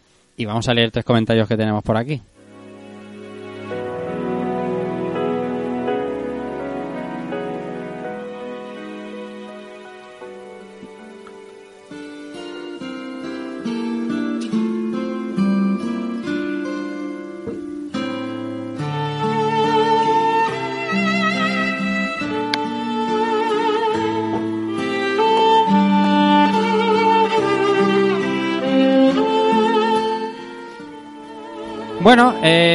Como decía, teníamos tres preguntas por aquí pendientes de Twitter, algunas preguntillas, y yo os la leo y vamos contestando. Eh, y empiezo, por ejemplo, por Trempano77, que eh, nos preguntaba eh, ¿qué juegos hay anunciados por Microsoft u o sospechas de nuevas IPs? Anunciados, anunciados por Microsoft. Anunciados Hellblade, el Halo Que fue, el- sí, que fue el otro y día. el juego de Rare. ¿Cuál de Rare? El, el este que es muy artístico en la naturaleza. Sí, eh... Hostia, me quiere sonar, pero no sé. eh, Espérate que me acuerdo del nombre. Ay, que, no. que además creo que también está confirmado para esta generación, si no me equivoco. Ah, que también va a ser transgeneracional. Eh, Yo tengo la impresión de que sí, no sé si luego cambiarán. Uf, es que ahora mismo no me acuerdo del... no me acu- O sea, me acuerdo del juego, pero no del nombre. Sí, no, yo tampoco me. Ahora lo No recuerdo ahora, no era Everwild, puede ser, no sé. Uf, Everwild se llamaba. Everwild. Everwild, sí. Hmm. Y eso es lo que hay anunciado. Eh, sospechas de nuevas IPs. Bueno, quiero decir, The Coalition tiene que estar haciendo algo gordo. Sí, luego la de, de Initiative. Eh, Initiative. que además eh, han mostrado artwork. Sí. Sí, Playground también parece que está. Playground, que bueno, es eh, uno de los peores, uno de los secretos peores guardados. Lo ¿no? del Que Fable. Están con el Fable. El Sí. Fable. Hmm. Otra vez con Fable, tío. Sí, sí. Sí. ¿Pero por qué no?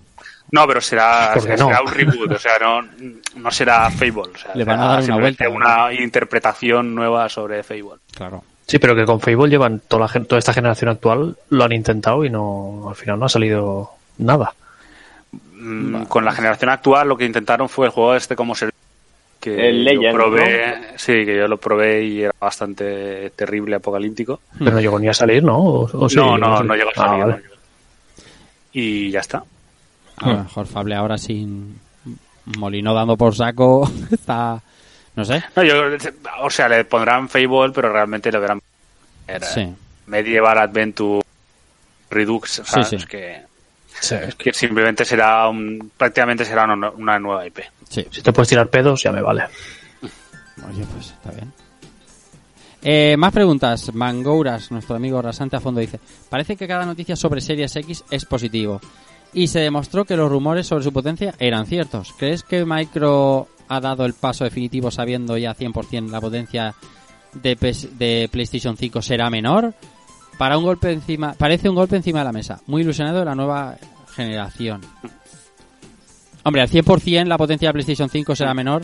Hostia, Todo huele a que sí, eh, o sea, yo estoy con Mangoura, pero Yo al, al 100% no. De todas formas, mira, también os voy a decir que es significativo que Microsoft em, tampoco haya sacado demasiado pecho si supiera ellos fehacientemente que la diferencia es muy significativa respecto a la competencia. O sea, el hecho de poner fastest, powerful, pero luego nuestra consola más rápida, ¿no? El hecho de, de ese marketing, no sé, yo, la- o por lo menos la Microsoft de antaño diría la consola más potente y aquí está mi chorra cojones. y todo el mundo y todo el mundo ya puede ir corriendo. Mm. Em, me da la impresión de que en ese sentido han sido algo más prudentes. De todas formas, eh, quitando eso, eh, todo apunta a que sí, que va a ser eh, más potente. De- y puede ser desde significativamente más potente a Hmm. no tan significativamente más potente, pero Claro. que ese sería más o menos el rango que se baraja en estos momentos. Eh, chicha, chicha retro. Dice, ¿pensáis en, en, VR, en en realidad virtual al hablar de la próxima generación? Es mi único motivo para comprar PlayStation 5. No sé yo si Sony está muy por la labor. Hombre, yo me imagino Sí, sí, que a algo ver, harán, yo creo que- hay cosas... Es, eh, es un fijo. El hecho de que están con eh, unas Hmm. de la VR, además hay muchas patentes al respecto que han mostrado con eh, feedback eh, áptico, bueno, eso es más con el mando, pero que eh, sensores para, para los dedos, muy posiblemente una cámara que funcione como las eh, Oculus Quest, Sí. al respecto Sí, sí, de, sí. mm, del tracking y, em, y luego tener que también pues que ir confirmando algunas cosillas y ya por lo pronto lo que sí que han dicho es que lo que es la VR actual será compatible con la PlayStation 5 y con los con Mm. los juegos Lo que sí que es Eh, verdad que yo no la pero, de espero de sal- salida. pero de salida, De salida, ¿veis no. una Sí, nueva sí. VR de salida? de salida no Yo creo, Ah. que no, yo creo que no. No, yo creo que no están en eso. O sea, creo que están más centrados, tienen... Ya, yo, pues, creo que la refería, digo. versión 2 sería a lo mejor un año después o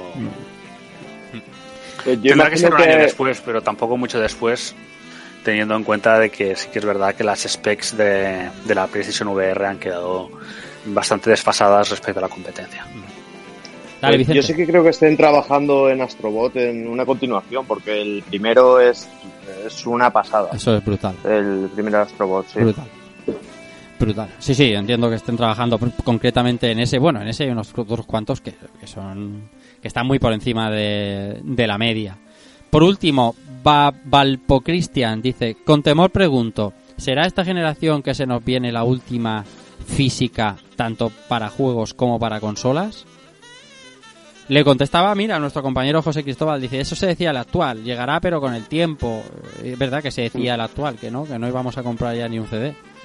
Eh, y bueno, vamos Yo camino estoy, de yo eso. estoy ahí, ¿eh? Yo estoy Sí, sí, por que- no comprar CDs, ¿eh? digo O sea, que, al final que vamos camino lo- de lo- eso. El- los precios el no acompañan, pero... El crecimiento es exponencial, pero en 2013, eh, en 2013 compraba juegos.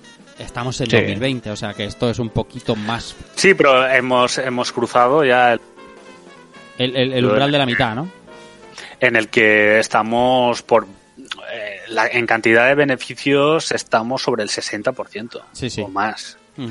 Entonces, en ese sentido, es mucho más rentable para Sí, las compañías. De hecho, hay que ir a una tienda de game para verlo, claramente. Y pff, yo creo que la próxima generación será la tenga una unidad óptica, posiblemente. Pero, La- la- pero, mejor para la sin- siguiente sin será unidad, un. Sí. pero, pero él también se refiere tanto para juegos como para Consolas. ¿no? Como sin... Yo consolas lo veo más Sí. lejano, el tema de yo, consolas yo creo que, yo creo que el tema de, de lo que son juegos prácticamente only digital, quedará un mercado residual y yo creo que los que más van a hacer fuerza a tenerse ahí van a ser los japoneses, que en ese sentido siguen siendo muy mucho más tradicionales, Sí. pero pero creo que el streaming eh, le queda le queda bastante queda. más. Le quedan más que- de 7, 8 años, porque una generación... Yo creo que sí, yo creo que sí. Más de eso, hostia, tío, más. Más de O eso o, o más de eso. Sí, sí, sí, sí.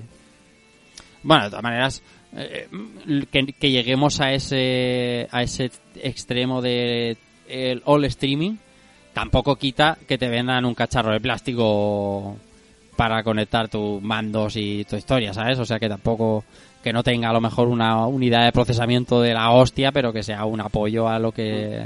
Pero ya no será la consola. es- tener un, un thin client de estos, un- una cosita ahí de plástico Sí. que le puedas conectar al mando al Un final. Google, un Google Chrome, pero para, para mando. Sí, al final, ¿qué es eso? El Google Chrome ya es eso, ¿no? Es la, Sí. es la consola. No sé, no lo considero consolas. No sé, yo estoy ahí, ahí, ¿eh? Que 7, 8 años son muchos años. Y esto va, Pero es que va más rápido. Sí, pero- para los que quedéis Pero hay un en problema que es el, el tema de, de- es lo complicado. Bien, eh, en cuanto mejore la compresión o Sí. aumente muchísimo el ancho de banda, Sí, también hay unas ciertas limitaciones que se han de. Sí, sí, sí, Claro, los nuevos codecs realmente requieren bastante más potencia. Eh, esa compresión viene acompañada de, de, de una necesidad de decodificación que requiere un esfuerzo más grande por parte de, por parte de los chips, ¿no? Mm. Y no sé hasta qué punto eso al final lo podrán optimizar y sobre todo el tema de la latencia, las, lista- las distancias. Cómo lo podrán mejorar, ¿no? Ahí está esa cosa que nos parece tan graciosa de lo de la latencia negativa, en el sentido en el que se Se decía inventa. que en un futuro Stadia podría prever qué movimiento vas a hacer y plantarte los frames antes de que los requieras. Y yo creo que ese va a ser el parte del caballo de batalla de, de los próximos años. sí, y tenéis razón, pero 8 años eh, es una brutalidad de tiempo. O sea, si nos remitimos a las salidas de las consolas actuales, que fueron hace 7 años, nos remitimos hace 8 años, teníamos nuestra PlayStation 3 eh, con internet de aquella manera, el que lo usaba y tal, por el tener el PlayStation Plus, o sea, no sé, la cambi- la- la- ha, ha cambiado tanto, y ya no te digo a los PCs. O sea, un PC de hace 8 años ya no graba ni el programa que estamos grabando. Y yo de esos aquí tengo unos cuantos. Entonces avanza todo tanto que no descarto la posibilidad de que de que estemos en el streaming. No todos, pero oye, accediendo al streaming con normalidad, como ahora estamos en el digital, con la normalidad que estamos hoy, pues que Sí, el, el gran problema son ciertos géneros. eso es, exactamente. Por, lo- por ejemplo, los, los géneros que juego yo, si Stadia tuviera mm, ese tipo de juegos que juego yo, todos, sin excepción, podría jugarlos en- porque no, no requieren una latencia baja, no requieren un... No hay, no hay problemas de input lag, porque son por los RPG, los juegos de, de acción poco, poco trepidante, y eso, eso ya está, eso ya está aquí. Lo que Mm. pasa es que ahora tenemos que ir accediendo y normalizándolo. Como en el digital est- estaba al principio de la generación de Play 4, que no los comprabas, te comprabas el juego físico, porque el Bloodborne me imagino al ver que lo tenía físico, pero a lo mejor luego ya van pasando los años y dices, este me pillo una ofertita, este me lo compro con mi colega en el PlayStation. Es que hoy no, en día mira, yo- comprarse el CD eh, tampoco te sirve de mucho. Porque no, no, no te sirve de nada, te sirve de una actualización de la hostia. Sí, sí, o sea, no- Sí, además que, que realmente el, el cambio más importante, uno de los últimos bastiones del parte de la parte física, que era en este caso yo mismo, eh, ya he, he dado el paso, eh, por lo menos El- mental, Y el Game de- Pass. de el ir a- de has ir a dado por el lo- Game Paso. Game Paso. Game Pass. de, de ir a por lo digital. De hecho, me, me desecho de, de- de un montón de juegos últimamente. Exactamente, claro que sí. Eh, y Microsoft te va, te va a decir que dejes de lado más aún lo físico. Sí, sí, no, de- desde luego Microsoft, eh, yo he captado eso, quiero decir. Sí, sí. Yo que tengo, tengo todos los Gears of War físicos, tenía los Halo también eh, de Microsoft, eh, un montón de juegos, eh, desde hará un año, año y medio, que no, comp- no compro nada de Microsoft. Pasa que sí, pago el servicio. Claro. Bueno, pues eh, esas eran las preguntas. Gracias, como siempre, a todos los amigos oyentes que nos preguntan cosas eh, aún sin pedirlas. Eh, estamos aquí para responder. Eh, ha sido un programa bien, porque al final eh, sí que había noticias y este debate sobre lo que, lo que unos callan y otros sí dicen ha estado bastante bien. Ahora vamos a pasar a recogernos, a despedirnos, que ya va siendo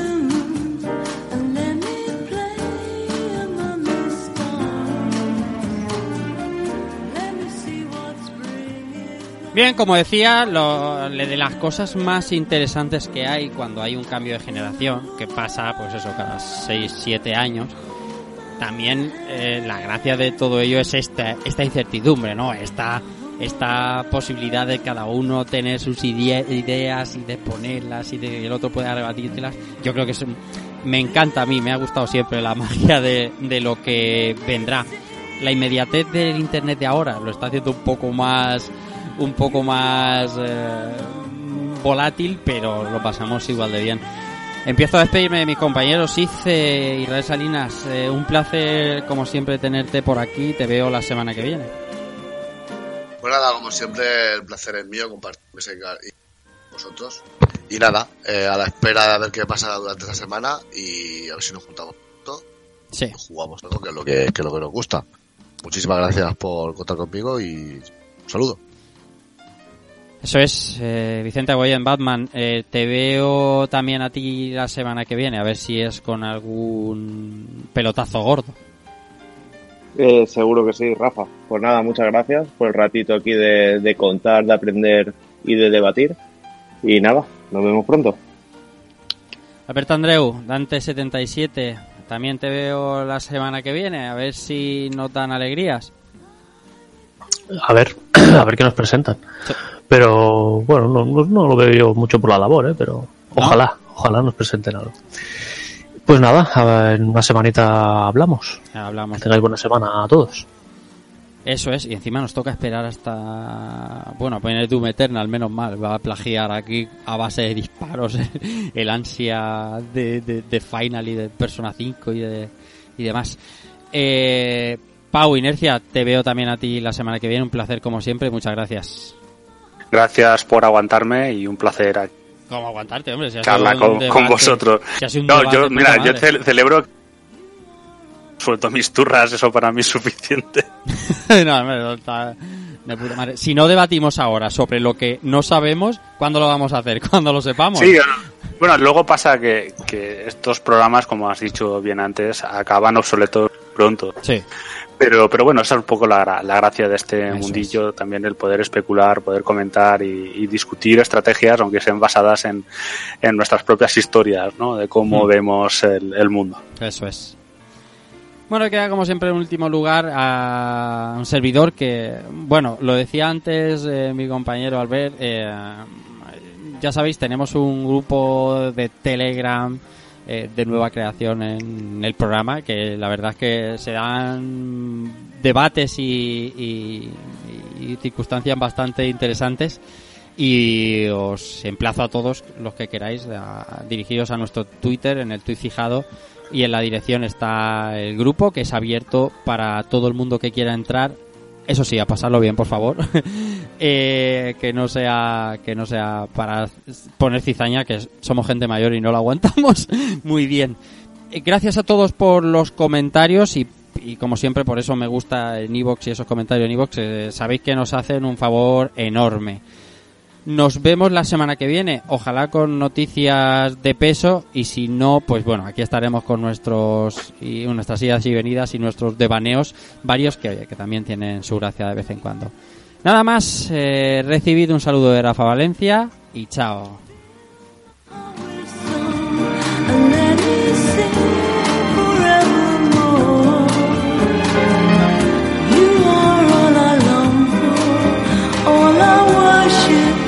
the door.